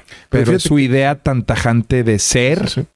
lo que lo termina haciendo a él. O sea, Pero yo, son casos muy yo locos. también recuerdo eso, pero Phil Jackson le dice, lo- nunca vas a ser Michael Jordan. Nunca vas a ser Michael. Jordan. Eso. Y ese es el momento donde se vuelve En mejor, donde empieza a parecerse sí, sí, Michael. Jordan. Es que Sí. es un bello ejemplo que creo que ilustra el punto que, que quería hacer, donde él estaba queriendo ser otro, Ujú.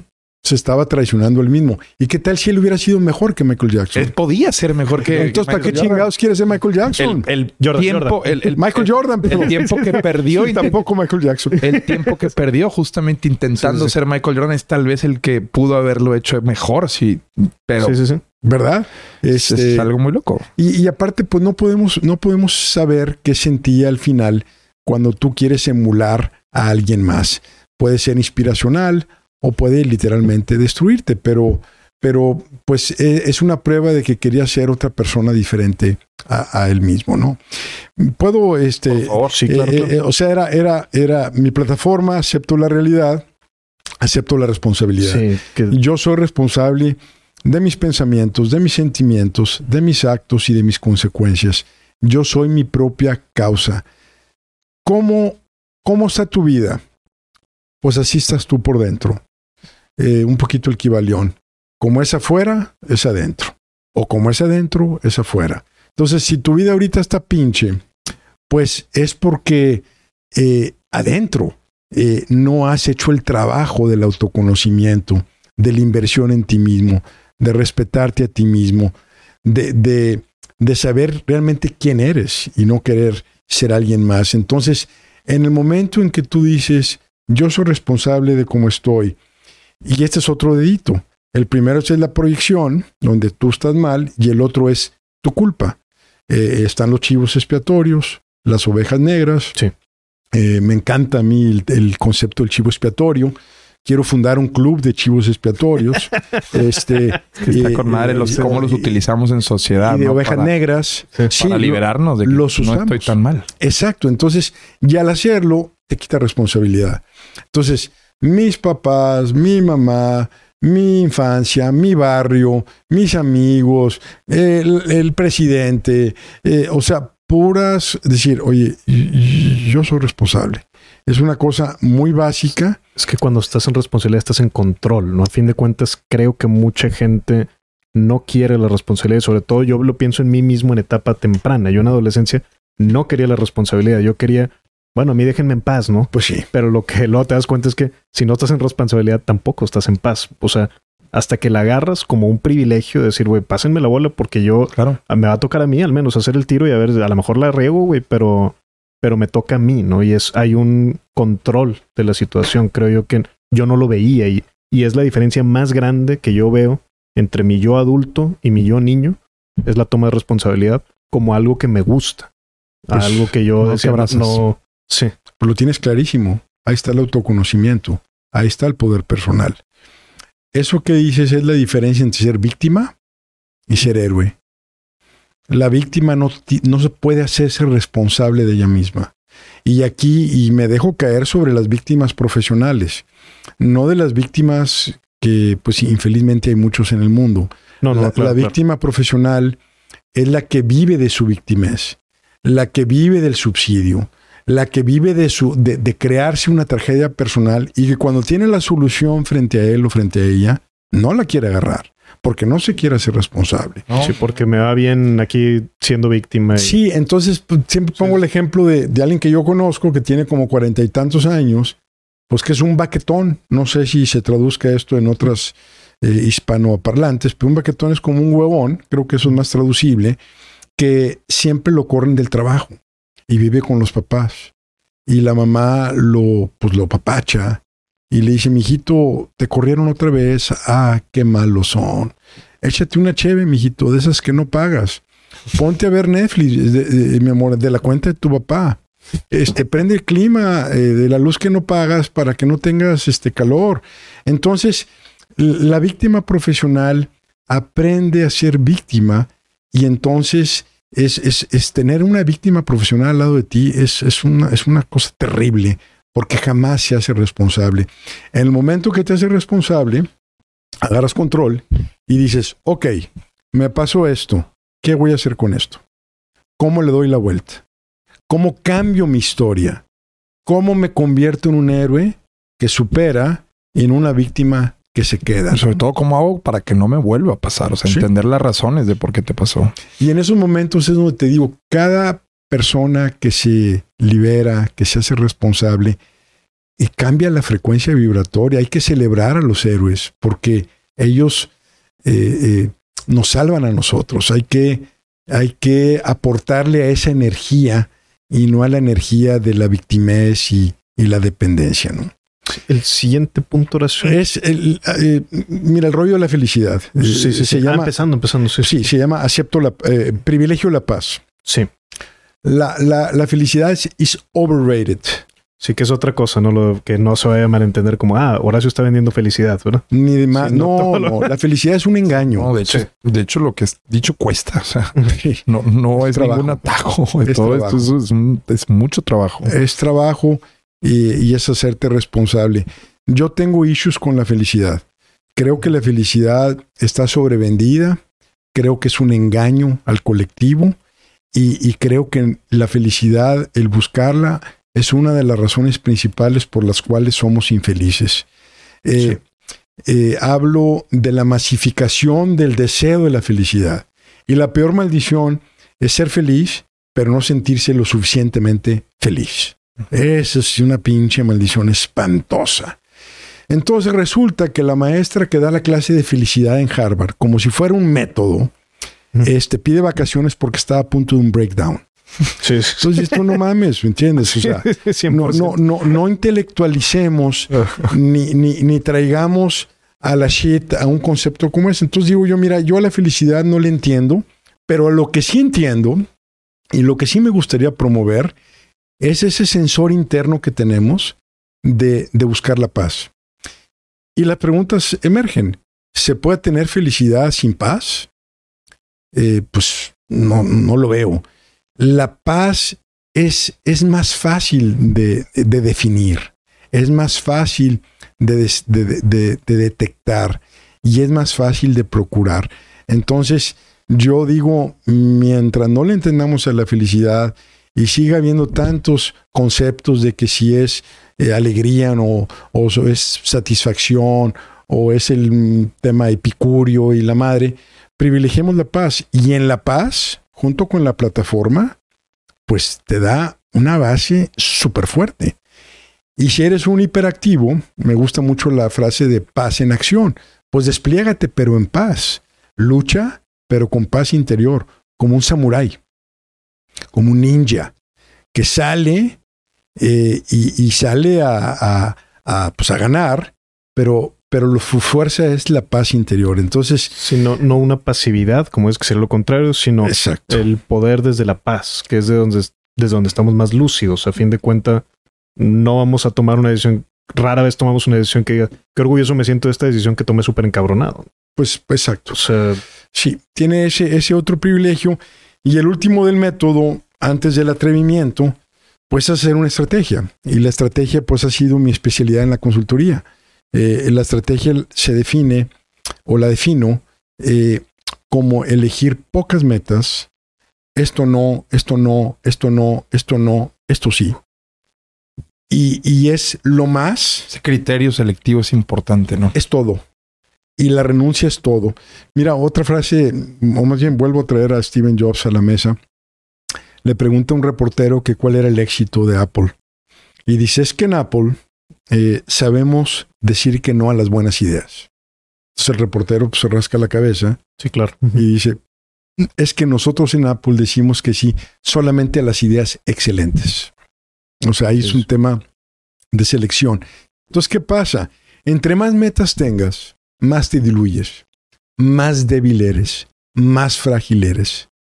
Cuando yo le pregunto a mis alumnos de maestría, eh, en una doy clase de poder personal, eh, en la maestría. Empecé dando una hora y luego me pidieron más y total ya es, un curso. Este, Quería hacer una carrera ahora sí. pues, un curso. Pues, es la carrera de, la vida quizás.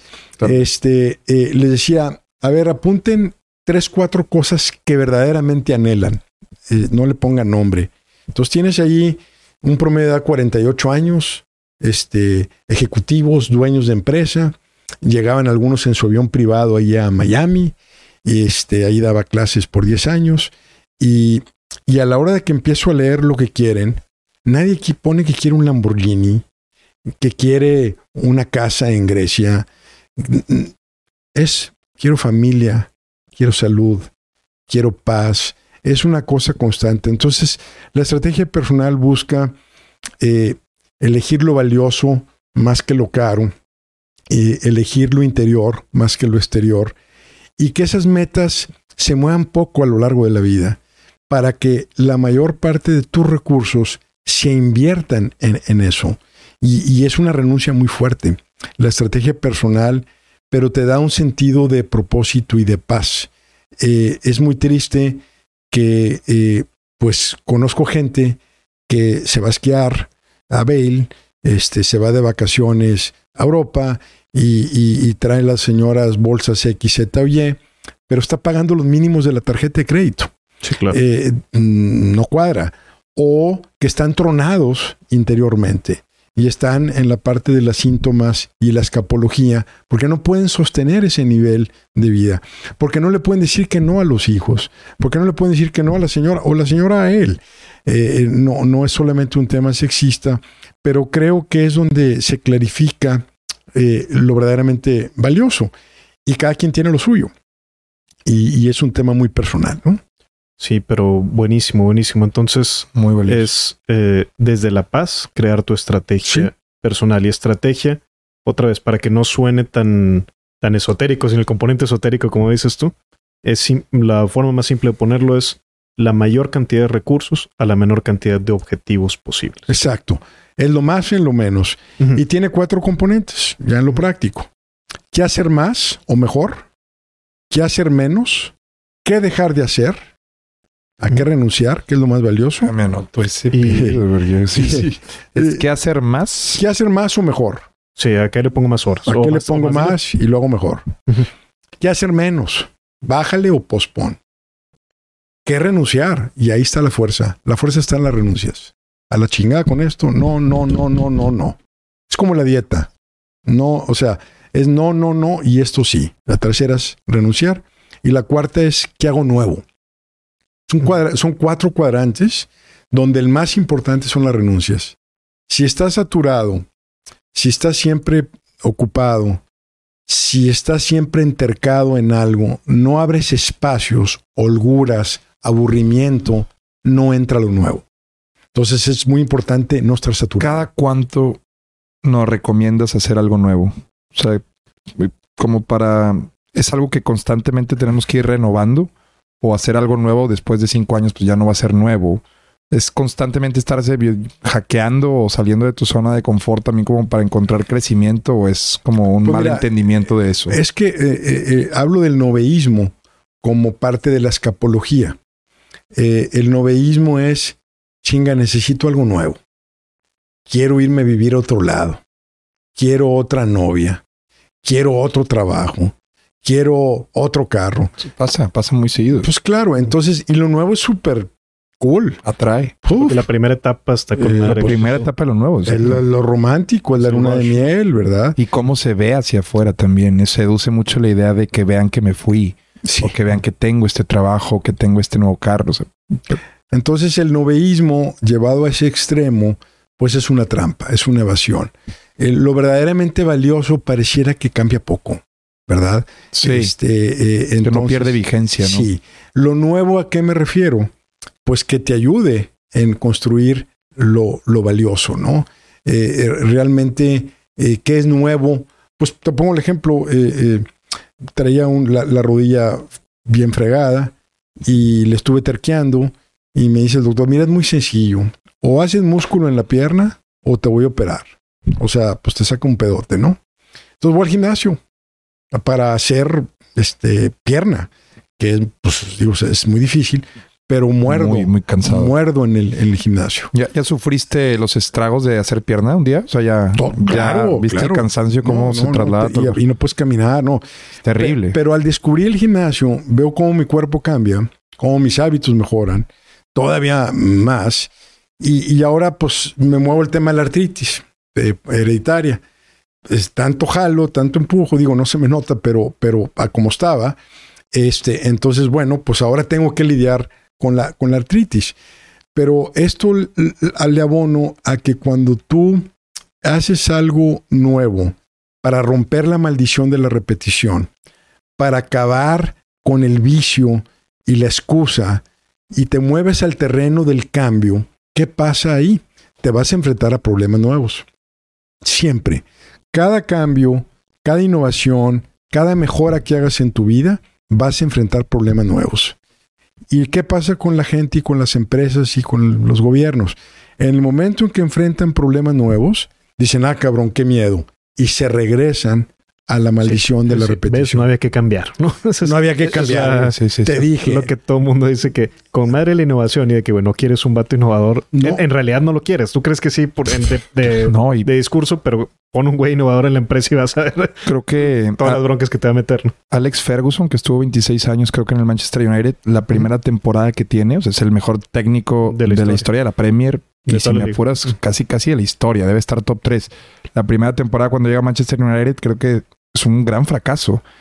Y ahí es donde pudieron haber dicho, ¿saben qué? No es por aquí. Y bolas, después les da, pues les da lo que es el club, les da la historia. Fíjate, El club, el club. Es, el club, es Alex Ferguson, es Sir Alex Ferguson. Entonces, a veces creo que ese cambio en, en un inicio puede parecer que no fue la mejor decisión o puede ser un anzuelo de no era por aquí, pero estás ante tal vez la puerta de algo muy, muy grande. Sí, fíjate, yo sí hago mi evaluación al fin del año. O sea, lo tengo por escrito.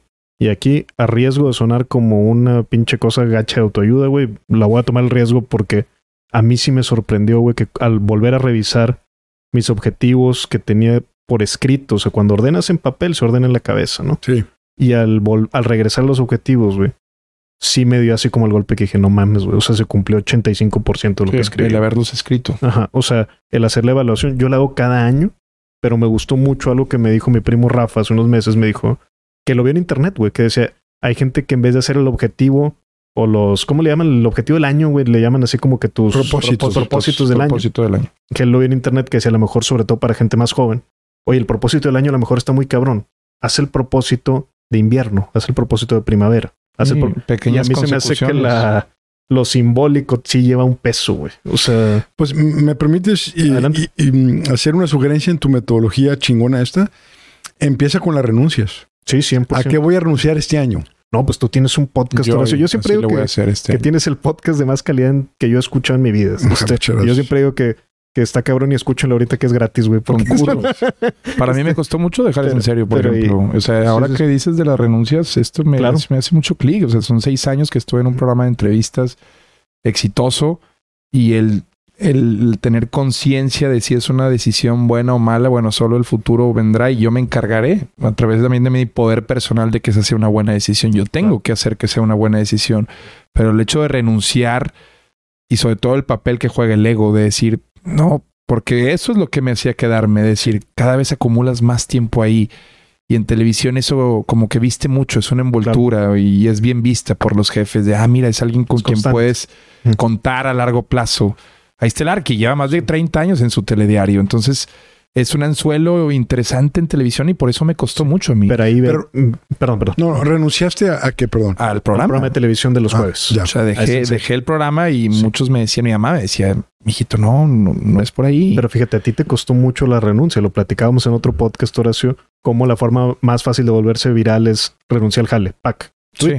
Y pum, todo el mundo te... O sea, no, hay renuncias que son diferentes. Esta te costó y por eso es de las renuncias valiosas, yo creo, de las a las que sí, sí, sí, porque Hay renuncias que dices, no, hombre, güey, ya por favor que dé la fecha para ya soltar No, esta no. madre. güey". por eso cuesta, porque Sí. te estás dejando algo que, que te gusta y que sabes que gusta. Y ahí es donde creo Sí. que a ese tipo de renuncias puedes referirte. Sí, sí, yo- No las obvias, tal vez. Sí, ay, perdón, no es para redondear, pero sí, en tu podcast yo escuché un, un capítulo que salió a final de hace dos años, me Sí. parece. Y ese era el capítulo de renuncias y ese fue fuertísimo para mí. Y precisamente se agarraba del final del, del ciclo del año como para, como simbólicamente tomar la decisión. Y yo lo recomiendo muchísimo. Es, hay muchos capítulos tuyos que me gustan mucho, pero ese en especial es el primero que pienso cuando pienso Pues, en tu podcast. gu- Gustó, digo, a veces hacemos cosas y no tienen éxito. eh. Me aplico mucho en un podcast y pues, bueno, pues, y de repente hago uno así en caliente y ¡boom! O sea, el burro Sí, toca la flauta. este. Pero eh, ese gustó mucho eh, la renuncia.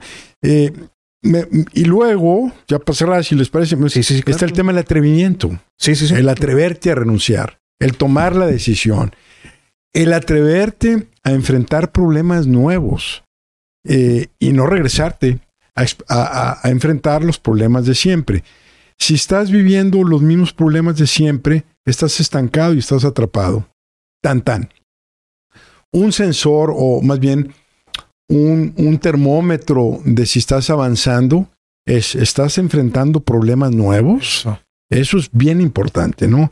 Los mismos problemas, este, pues es una maldición tremenda. Entonces, eh, eh, conéctate a la vibración del entusiasmo. Eh, entusiasmo, la etimología en, dentro, teos Dios, entusiasmo es tener a Dios adentro. Donde hay entusiasmo, ahí hay un llamado, ¿verdad? Eso es muy importante. Ya hablamos del, del flow.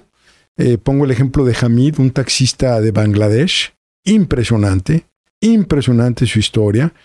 Eh, hablo de la segunda pasión, eh, eh, referido a, a- a los soldados corporativos que nomás están en una cosa. Sí. Este, atrévete a escucharte a ti mismo, hablábamos ya de la intuición, eh, eh, a cambiar y diseñar tu historia, ya hablamos mucho de, de dejar la victimez por, por el heroísmo, eh, la autonarrativa, eh, y, y lo más importante es eh, atreverte a persistir en, en- hacer honor al ser. Oye, Horacio, me pueden preguntar, ¿y cómo sé yo si estoy en el camino del ser? Es que se siente, ¿verdad? Se nota. Y creo que una manera de estar en el camino de ser es, más bien, de estar en el camino del ser, es dejar de estar en el camino del pertenecer. En el momento en que sueltas eso y, y te enfocas realmente eh, a esta parte del autoconocimiento, de la humildad, de la terapia, de lo que te dicen los amigos, las amigas, la novia, eh, los familiares. O sea, haz muchas cosas y en el hacer muchas cosas te vas conociendo. Y, finalmente, pues, es, es, atrévete, es un tema de atrevimiento. La vida no es para los débiles de corazón. Eh, eh, quizás la virtud más grande que tenemos como seres humanos es la del atrevimiento, el atrevimiento de ir contra los dioses, que es como se ha escrito la historia de, nosotros, como se ha escrito la historia de los avances de la ciencia, la tecnología, las artes, esa base de tener el valor de, de dejar eh, eh, el statu quo y de darle espacio a, a, lo nuevo, ¿no? Y ahí en lo nuevo, pues estamos todos vertidos porque todos somos originales, todos somos auténticos, todos somos únicos. Eh, y, por eso me gusta la frase de mejor ser único que ser mejor. El ser único es, es un reconocimiento de, de, la autenticidad y de la unicidad que tenemos todos como individuos si tan solo nos atreviéramos a hacerlo. Y qué premio tan grande porque tal vez los seres más originales de este mundo han sido los más grandes también de pensamiento, ¿no? son, son únicos en su especie y perduran. Ese es como un premio que también el mundo te regala de ser recordado durante años y años y años. Que eso sin quererlo, ojo, o sea, que viene como un objetivo que se alcanza sin haberlo deseado. Sí, creo yo que cuando tienes la autenticidad se, se discrimina de forma muy rápida. O sea, o impactas para bien o impactas para mal. Y al que es mal también es muy directo y muy instantáneo. Del mismo Jesús se habla eso. Jesús, de hecho, en la Biblia no se conoce su... O sea, se desconoce su niñez de creo que desde que nace hacia los 13, cuando le habla a los a, los adultos en el templo que se le pierde a su, a su mamá, a sus papás, y después volvemos a los 30, 31, 33 años. Se desaparece su juventud. Y ahí es donde el padre que me platicaba, porque me voy a casar por la iglesia, me decía, justo Jesús estuvo buscando, o sea, e, estuvo teniendo mucho eh, percepción de cómo era, o sea, cómo era la vida para poder llegar como a esos años maduros, digamos 30, 31, a empezar a repartir más lo que él había contemplado, una visión contemplativa del mundo fue la que tuvo Jesús durante esa etapa que muchos desconocemos y que seguramente también pues cometió errores que, que, le permitieron convertirse en un tipo Bueno, ahí ya, ya, te lo van a debatir no los sé. teólogos, ¿verdad? No sé, yo, pero... Yo no, a mí me vale madre. Pues no sé, pero me imagino que de los 13 a los 30, pues sí, algunos que otros eh, habrá. Sin duda alguna. Hombre, agradecerte muchísimo. Es un librazo, ese libro que yo más esperaba en el año. Y eso, que Nerdwriter, que lo mencioné al principio, también publica este año. Pero no, este libro para mí era lo, el que la ya, calidad, ya ansiaba. La envoltura, todo vendido. Lo digo, también por Amazon y más, pero poderpersonal.com. Sí, bueno, este, gracias nuevamente que me invitan, gracias. Oye, quiero platicar un poco más cosas, ¿eh? ah, bueno, nada más. Eh, el libro está en línea, se puede comprar en línea, poderpersonal.com. Eh, en México hemos enviado ya casi a todos los estados de México. En un par de semanas está en amazon.com porque tengo algunos alumnos y algunas escuchas de mi podcast en otros países. Este, y, bueno, pues eh, ahí está disponible. Muchas gracias. Yo sé que en muchos tienes un mercado, lo digo como una, como algo positivo, un mercado muy extraño, muy peculiar, muy pues sí, extraordinario. sí, también el formato podcast te ha ayudado. No, sí. no este, sino el formato al que te has entrado y que muchos tal vez que tienen conocimiento similar no, no han decidido entrarle. ¿Algo nuevo? El burro, el burro tocó la flauta. Y algo nuevo? tuve suerte. Este, algo nuevo. Eh, cada eh, episodio se escucha en promedio en 50 países. Y, y, y, pues tengo, tengo, pues estoy sorprendido y pues muy agradecido también. Sí, sí, creo que es como hiciste contacto así con el inconsciente colectivo ahí por medio de ese espacio y eso yo lo agradezco mucho y no, no me lo pierdo.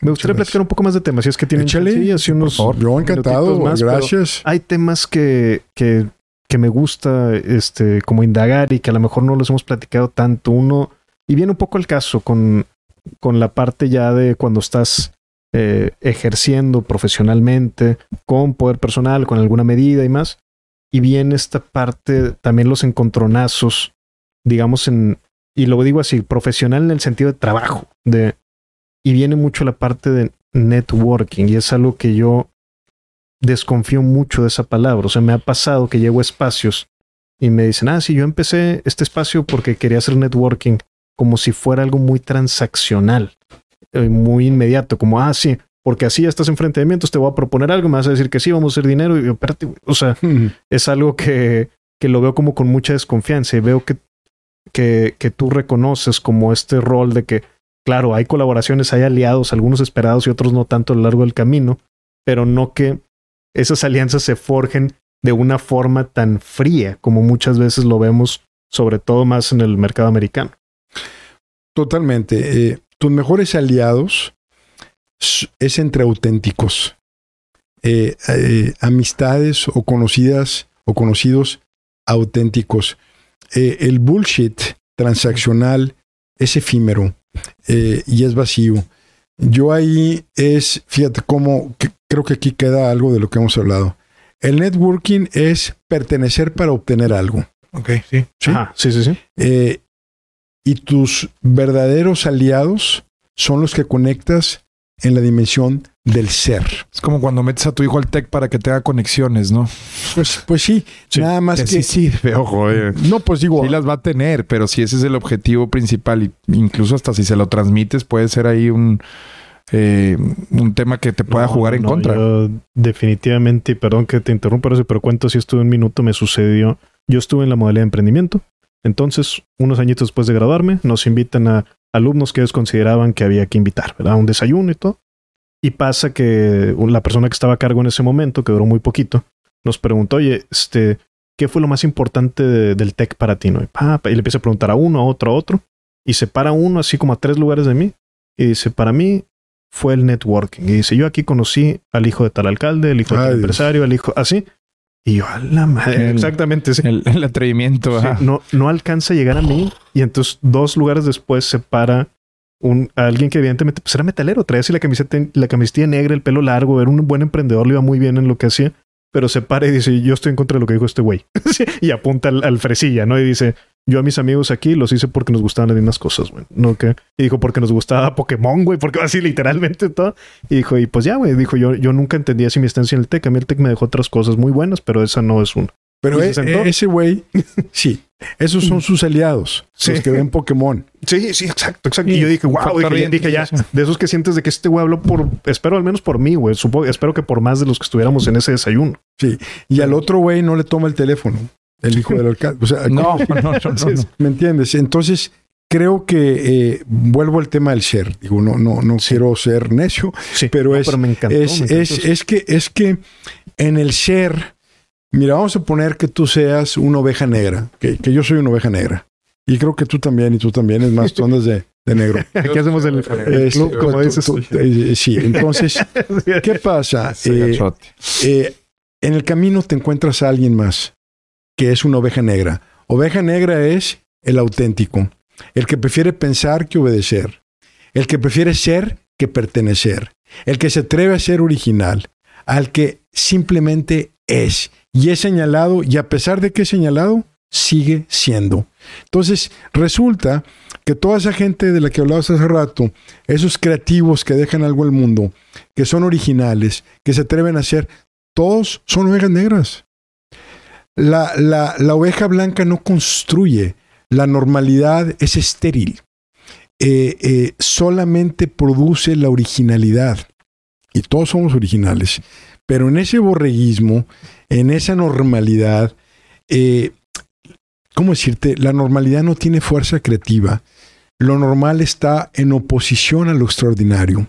Entonces, las ovejas negras, cuando se juntan, son imparables. Y el mundo está gobernado por poquitas personas. Poquitas personas manejan un corporativo. Son cuatro o cinco mm, directivos puestos de acuerdo. Entonces, es muy sencillo. La historia las escriben las, las ovejas negras. Son las que se atreven a ser.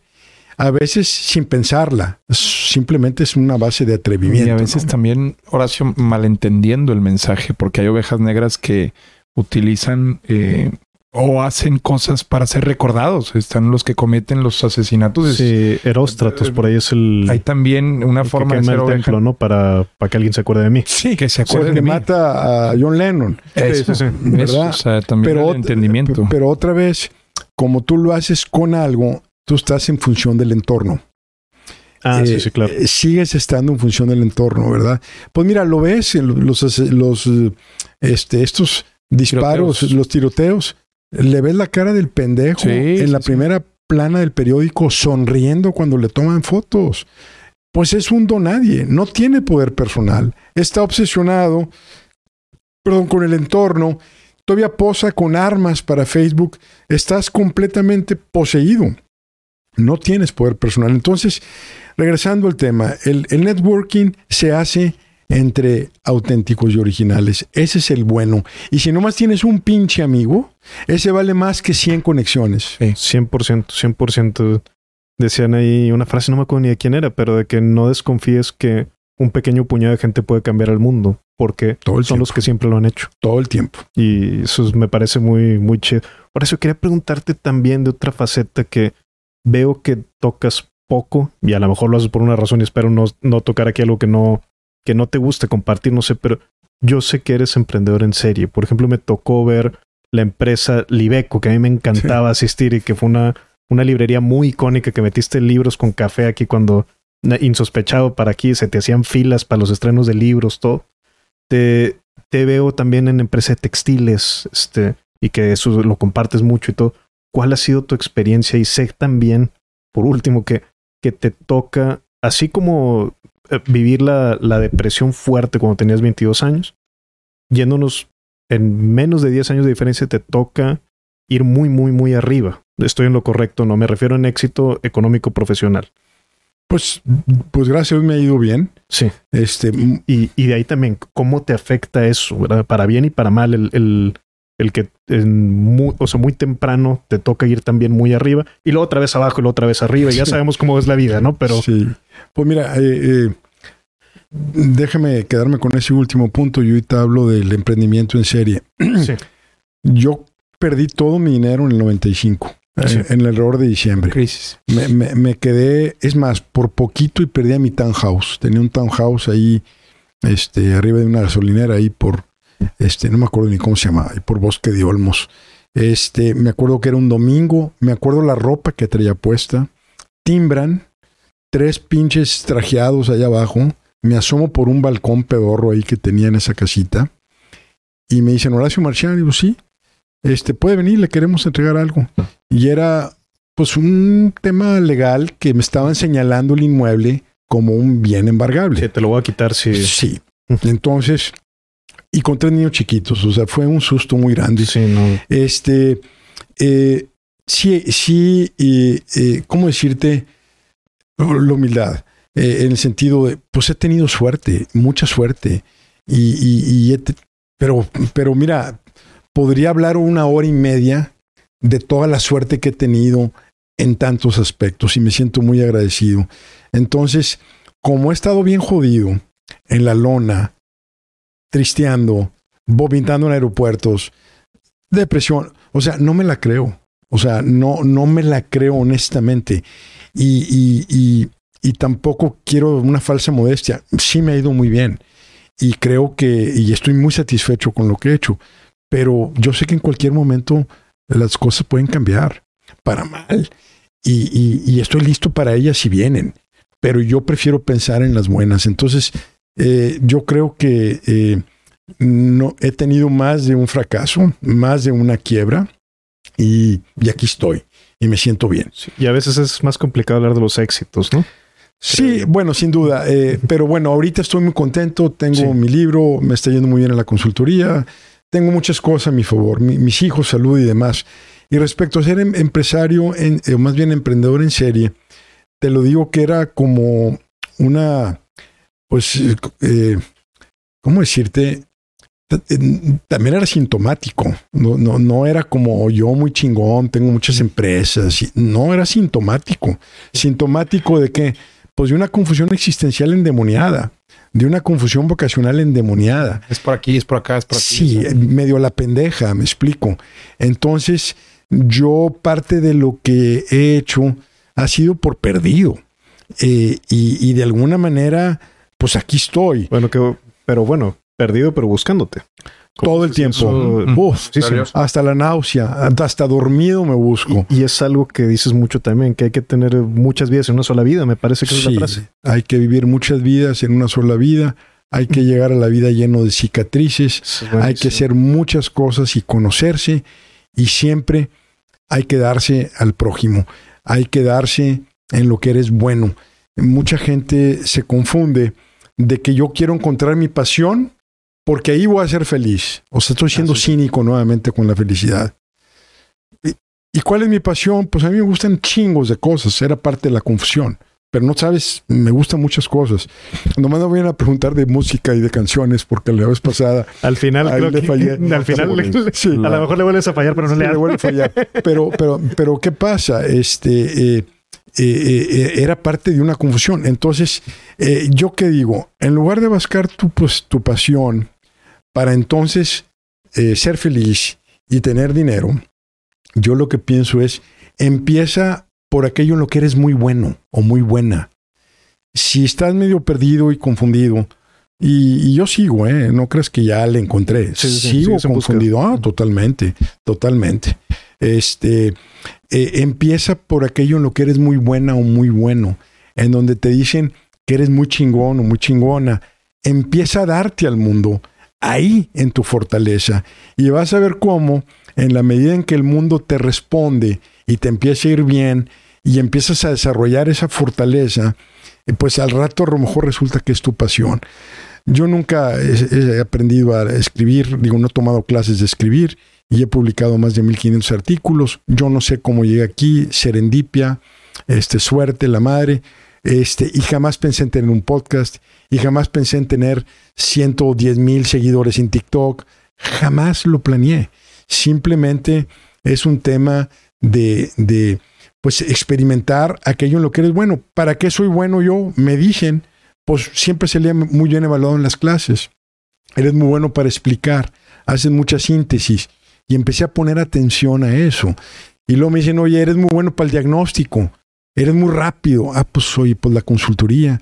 Realmente son cosas que te vas topando en el camino. Pues creo que lo puedo, es válido conectarlo con la teoría de la bellota de Sí, Hillman. totalmente. Es decir, esta es la que yo atraía. O sea, esta- Sí. esto es en lo que yo nací bueno, atiendo el llamado y entonces de ahí veo qué otras puertas se abren. Realmente más que la visión puntual del final del camino, era la, la atención en, en esta semilla, ¿no? En esta bellota, en este icono. Atiendes al llamado, a la vibración que te entusiasma, independientemente del objetivo non plus ultra chingonométrico del mundo capitalista. Atiendes el llamado. No sabes a dónde te va a llevar, pero por aquí Y el es. dinero cae por añadidura. Y si no cae, ah, este, y si no cae, Adrián, eh, pero te da suficiente para no morir de hambre, Mm. no hay, no hay pedo. O sea, eh, eh, el dinero, Vas a estar pleno. sí, y, y- y aclaro que el dinero, no que le hago el feo, ¿eh? Este, encantado, y compre muchos libros, por favor, y, y contrátenme la madre. Pero ma- ma- marginalmente, marginalmente, haz de cuenta, una persona con mucha escasez le entra dinerito y su mejora es tremenda. Y luego llega a este nivel, le entra más dinero y su mejora es buena, es muy buena, pero no tan grande como la, como primera. la primera. Y sigues con esa gráfica, como una ley de rendimientos decrecientes, Sí. esa de ingeniería, y llega un momento donde los rendimientos, los crecimientos marginales en bienestar se van reduciendo. Y llega un momento donde el dinero te trae unos pedotes tremendos. Este, entonces, el dinero también está sobreestimado. Y me gusta, y lo aclaro y lo respeto, eh, y me gustaría pues, tener más. Pero, pero lo que sea, si yo puedo vivir en paz, este, y no le falta a la gente que yo quiero, yo estoy bien. Pero, pero lo valioso no está ahí. No, definitivamente. Ah, y aclaro, respeto el dinero y compre muchos libros, por favor. Sí, sí, sí. No, 100% de acuerdo, 100% de acuerdo. No puede ser el fin último. Es, No. es, un, es un elemento más del... A eso, güey, no hacerlo como hago esto por dinero. Sí. Pues mira, así me dijo un cuate en Guadalajara. Fui a dar una conferencia hace muchos años y se me acerca un chavito. Bueno, chavito comparado conmigo, ¿verdad? Y me dice, oye, este, yo tengo lana. Oye, qué bien, güey. Este, dime qué negocio pongo. ¿Y cómo? Sí, pero ¿qué te gusta? Pues, ¿Dónde está el kernel? ¿Dónde Sí, sí. está la bellota? ¿Dónde está el llamado? ¿Para qué eres bueno? No, no, no, yo lo que quiero es hacer lana. A mí dime, a- y aparte mamón, a mí dime algo donde invierta el dinero porque yo quiero hacer mucho dinero. Pues, pues así no es. Hay un libro que se llama Tu vida, tu mejor negocio, ¿no? Creo que es de Salvador Alba o algo así. Si no me Sí, sí, sí, lo de leí en posgrado. Y también eso, o sea, Yo también lo he leído. como que si, si no vas con la idea de, de invertir primero en lo que decías, tu plataforma, probablemente si haces dinero no va a ser sostenible que lo sigas haciendo mucho tiempo. Si no hay esa profundidad, si Sí. no hay como... O lo puedes sostener, pero te sientes vacío. Puede ser también. O, o- o- o eres millonario y eres alcohólico. O eres millonario Sí. y, ¿Cuántos y- no hay, por y- ejemplo? y tienes este cadáveres en el closet. Eh, me explico. Sí, yo he visto gente muy exitosa desayunando alcohol a las 9 de la mañana en el Fishers y, y no lo entiendo. Sí, no, no. Definitivamente es, es un, es un ingrediente más, pero no, no es lo último. Te quiero preguntar ahora si también por la moto. Veo que subes ahí fotos Mm. en la moto, que andas por ahí. Eso me, me gusta, ver esa parte de ti también. Sí, pues mira, es medio wannabe este, la moto. ¿Tiene Eh, nombre? Sea, eh, me no, refiero... No, no le puse. Nombre, Sí. hay personas que lo hacen, que le ponen Sí, nombre, pero no, nombres. ¿verdad? No, no tiene nombre. Pero mira, eh, eh, tarde en la vida me pude comprar una moto. Papá nunca me quiso comprar una moto y lo entiendo perfectamente. Entonces me compré una Harley Davidson. Este, y en un día me saqué un pedote y la vendí. Y tengo una Spider con dos ruedas adelante y Sí, una atrás. Medio de viejito. Este, está bruta. Me dijeron, ¿hay rojas o negras? Dije, no, una roja para que, para que no me atropelle el- el- los, los, los pendejos de los carros. Este, y, y bueno, ando, ando con el dilema si la vendo o no, porque pues ya quiero cuidar el- al cuerpo, pero pues sí, me divierto son muy mucho. peligrosas. Son muy La peligrosas. verdad es que son Sí. muy peligrosas. Sí, pero veo también que el, parte de los trayectos que haces son no son urbanos muchas veces, sino es No. por la montaña, es por Sí, sí, y son raro. ¿Vas a la chona o vas a donde? Pues mira, mi, recorrido favorito es, es empezar por la cola de caballo, irte acá por lo, este, toda la parte de la sierra de Santiago y sales allá por la carretera Matehuala este, y te regresas por la autopista Saltillo. Saltillo. Ese es un recorrido. Mi día favorito para hacerlo es el primero de enero. Eh, no, digo, suena super loser, pero no hago nada el 31 de diciembre porque me gusta levantarme a las cinco y media de la mañana eh, el primero de enero, agarrar la moto y la carretera está sola. Todo está solo y todo el amanecer siento que es completamente mío. ¿Qué velocidad así máxima llegas a alcanzar? Pues en carretera, cuando llego allá por la autopista, si hay trailers que le saco la vuelta, o sea, me quiero salir del peligro, este, aunque siempre estás en peligro, pues puedo llegar a 140, 150 en rebase. Pero mi velocidad normalita es 120, 130.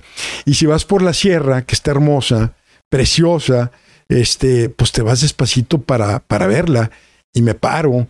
Y bueno, pues ya me están dando ganas de. de no, de no venderla. Llegas a una de estas fondas que te ofrece a veces el Claro. a comer ahí un, un cortadillo, Y llegas a la misma hombre. fonda, te conocen, huevito. este, les das una buena propina, les ves la sonrisa, Café te sientes olla. feliz, pues está con madre, ¿verdad? Sí, sí, sí. No, hombre, Es un buenísimo. hobby interesante, buenísimo. a ver si en un futuro. Sí, sí, sí, que va a ser el 1 de enero. no, no, pero Ir a un cerro, tal Sí. vez. te- sí, ahorita que decías de poner nombre, que, que no se me olvide, fíjate que a lo mejor así debía de ser el, el grupo de lectores, el grupo que consume tu podcast, Ovejas Negras. Pues Creo estaría que con sería madre. buen, buen título para, Pues, para el club. Como el club de moto Ovejas Y- Negras, ¿no? El club de las ovejas negras. Bien, Sí. Y, y digo yo, de los 7.500 millones de seres humanos, que todos seamos ovejas negras, todos originales, todos auténticos, sin borregos y todos unidos en la armonía de la creatividad. No, hombre, buenísimo. Pues, Pues, casi casi Horacio, nos aventamos un, un, un, o sea, un libro, ¿no? Para Pues quien, para quien eh, no se le antojara, yo creo que con el podcast está Ojalá, más que invitado a leerlo, ¿eh? Ojalá, no, hombre, Horacio. Ojalá que el gracias. podcast jale y, y si alguien no lo quiere o no lo puede comprar, que lo escuche.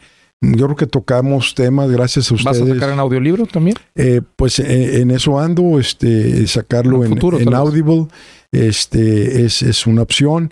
Pienso dar cursos también de poder personal, en grabarlos, este, y luego pues quizás comercializarlos. Este, otra cosa que quiero hacer es mi consultoría, que son 34 años de consultor, desarrollé una metodología, digitalizarla y en lugar de venderla en X dinero, venderla barata digitalmente. Traigo muchas ganas de hacer cosas digitales porque siento que el tiempo es oro. Sí, pues en lo que podemos ayudar, ya sabes, Horacio, Muchas gracias. En ese proceso y, y agradecerte mucho en poderpersonal.com.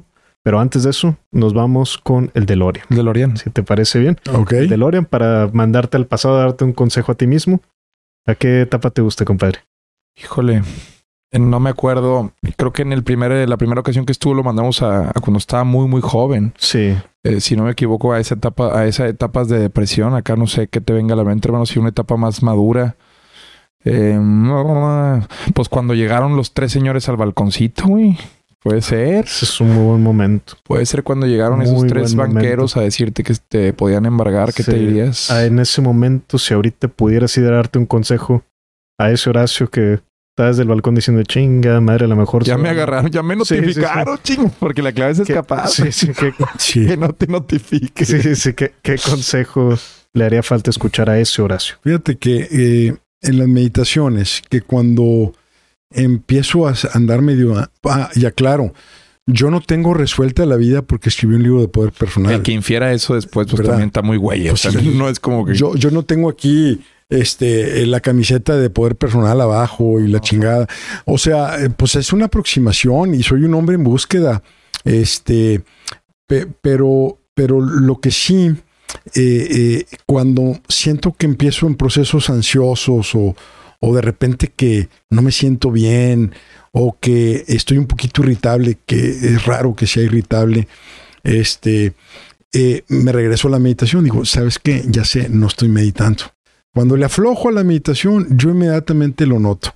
Ya en la meditación, yo lo que, lo que hago, bueno, no voy a escribir todo, pero una de las cosas que hago es que le, mando amor a- al Horacio de los 22 años que está llorando con la luz apagada en su recámara, este, eh, sin esperanza de nada y creyendo que se va a volver completamente loco. Así literalmente yo pensaba que me estaba volviendo loco y lo describo en el libro y dije, pues voy a ser el pinche loquito del pueblo ese que anda dirigiendo el tránsito. O sea, así de cerquita este, lo vi. Entonces le mando mucho amor a, a ese Horacio, porque si nos vamos un poco a la parte metafísica, pues parece que nomás hay un momento en toda la historia que está ocurriendo ahorita, Sí. que es el Big Bang que se está desplegando y ahorita Alejandro Magno está conquistando este, Grecia y está conquistando, atacando la India. Y ya ahorita Julio César está cruzando el Rubicón. Ya ahorita se están cayendo las Torres Gemelas. Ya ahorita están haciendo mi padre. Ya ahorita estoy aquí. Con, o sea, es un mismo momento donde, donde pues no hay tiempo. Y si nos vamos a la teoría de la bellota, todo lo que está ocurriendo aquí como una semilla de un manzano, simplemente se está desplegando. Y, pero ya nació todo, ya ocurrió todo, ya pasó todo, y aparte todo está ocurriendo simultáneamente. Disculpen por la metafísica ahí, No, no, no, bellísimo. pero, pero sí le mando porque eh, siento que sufrió mucho ese cabrón, ¿me entiendes? Y también este, eh, le mando al Horacio de 85 años, si Dios me presta vida, y hablo con él y, y, y, y, lo escucho a ver qué me dice a mí a los 85 años de, de mi quehacer del día de hoy. Entonces, eh, este rollo va enfocado a que le mando amor a ese Horacio en pijamas, con esa camiseta, este, que me acuerdo perfectamente lo que traía puesto, de cómo bajo del balcón, bajo las escaleras, con la duda de quiénes son y donde me notifican que se, va a embargar y en eso llegan mis tres hijos corriendo ahí a desayunar. Se sintió de la chingadísima putísima madre. Este, y pues olvídate, fue un susto terrible. Me, me, senté en una silla y no podía hacer nada más que simplemente absorber la experiencia de perderlo todo. Este, pues también le mando amor. Entonces suena muy, muy romántico, pero este, eso es lo que hago. Eh, mandarle amor, amor. Sí, mandaría amor y un poco de puta, si supieras, si supieras cómo las cosas van a, a salir. Y no, y aclaro que no, no, no ha acabado. Digo, no, no sigue. Está, y, y, puede venir algo peor eh, o que antes, no sé. pero la esperanza ahí está de que si estaba tan jodido y estoy ahorita bien, pues la expectativa de lo que decíamos al principio, ¿por qué no esperar algo todavía mejor, Claro. todavía impensable? Y, y en la medida en que yo sienta que me estoy dando y me estoy entregando, este, y que puedo tocar a la gente que está cerca de mí, conocidos o no conocidos, yo estoy en paz. Hijo. Extraordinario, extraordinario. Gracias, muchísimas gracias. Sigue la promoción descarada ya oficial. este, poderpersonal.com. Y no sé, no quiero asumir nada, pero creo que sí nos vas a dejar libros Sí, sí, le- le- Para ah, les dejo 10 libros para, para la audiencia. que- la no- audiencia. Ustedes establezcan el formato y Sí, la sí. metodología. Sí, me han escrito, me han escrito, porque desde el podcast de aniversario adelantaste esto. Y me han, me han escrito mu- muchos hasta ahora. Oye, los libros de poder personal, y les digo, ya, ya vendrán, ya vendrán. ¿Cómo lo regalaremos? Pues ya llegaron. Pues veremos aquí, pero alguna dinámica vamos a hacer. Seguramente en las redes de, de nosotros y seguramente en Twitter. Es Pendientes allí. me gustaría hacer. 10. Muchísimas gracias también por el que nos regalaste a nosotros Encantado. con dedicatoria. Y pues gracias por venir, Horacio. Sí, muchísimas Siempre gracias. es enriquecedor escucharte. Me sorprende, déjenme regresarles un poquito, me sorprende mucho de ustedes que en, en- en su desmadre, en su diversión, en su gozo de la vida, en su simpleza, tengan la profundidad que tienen. Yo se los digo, me han entrevistado muchas veces, este, y he dado muchas clases, pero ese primer podcast nadie me ha sacado el jugo de ustedes. O sea, se me quitó el hambre, se me quitó la sed. Dije yo, ¿quiénes son este par de güeyes? O sea, Sí. pues, pues no que, no que, no, no. Entonces yo los felicito por lo que han hecho. ¿Cuántos años llevan ya con el podcast? El podcast Tres. tiene tres años. Tres, Tres, un poquito más. Este, han metido mucha variedad.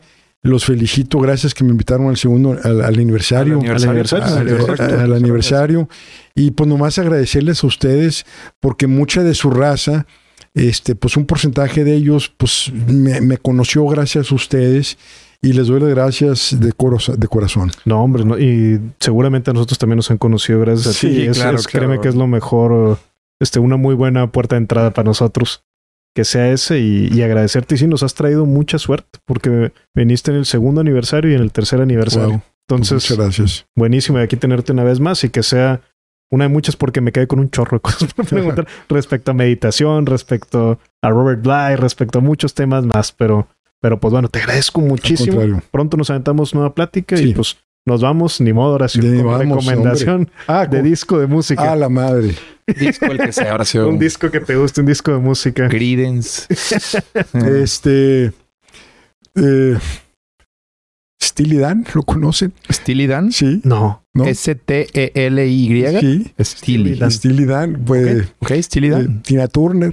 Tina Turner, sí, Turner, ¿cómo claro. no? Bueno, eh, me gusta la música clásica. Ok. Este, me, me reencontré con Chopin, que no se dice Chopin. Chop- Es Este, Chopin. ¿no se dice Chopin? Es que el Me güey, mal. el güey es polaco, no es Chopin. francés, es. Chopin. Sí, es Chopin. Este, eh, sí. Está para el Eh, maestro ah, de para música reclamarle que- a todo. Al maestro de música corrigía. Es que todo el mundo piensa que es francés, por eso dicen Chopin, y, y- y lo he redescubierto. Me gusta de él, de que no es melódico, es como medio mantrático, de mantra, medio hipnótico, y bueno, pues a lo mejor está muy... Qué buena recomendación nos Sí. diste, pues. Perfecto. Pues pensé que algo, algo más cool estaban No, esperando, pues, pero... no, Ah, no, Doc, vamos entonces. a, tu originalidad. ok. Ya nunca más le volveré a decir Chopin, güey. Chopin. Esa fue la Chopin, última. Chopin. Nos vamos entonces con Sí. Chopin. Horacio, muchísimas gracias. Y pues nos vemos pronto entonces, de vuelta por acá, en cualquier otro espacio. Pero pues por hoy es todo, compadre. Es todo, compadre. Es todo, compadre.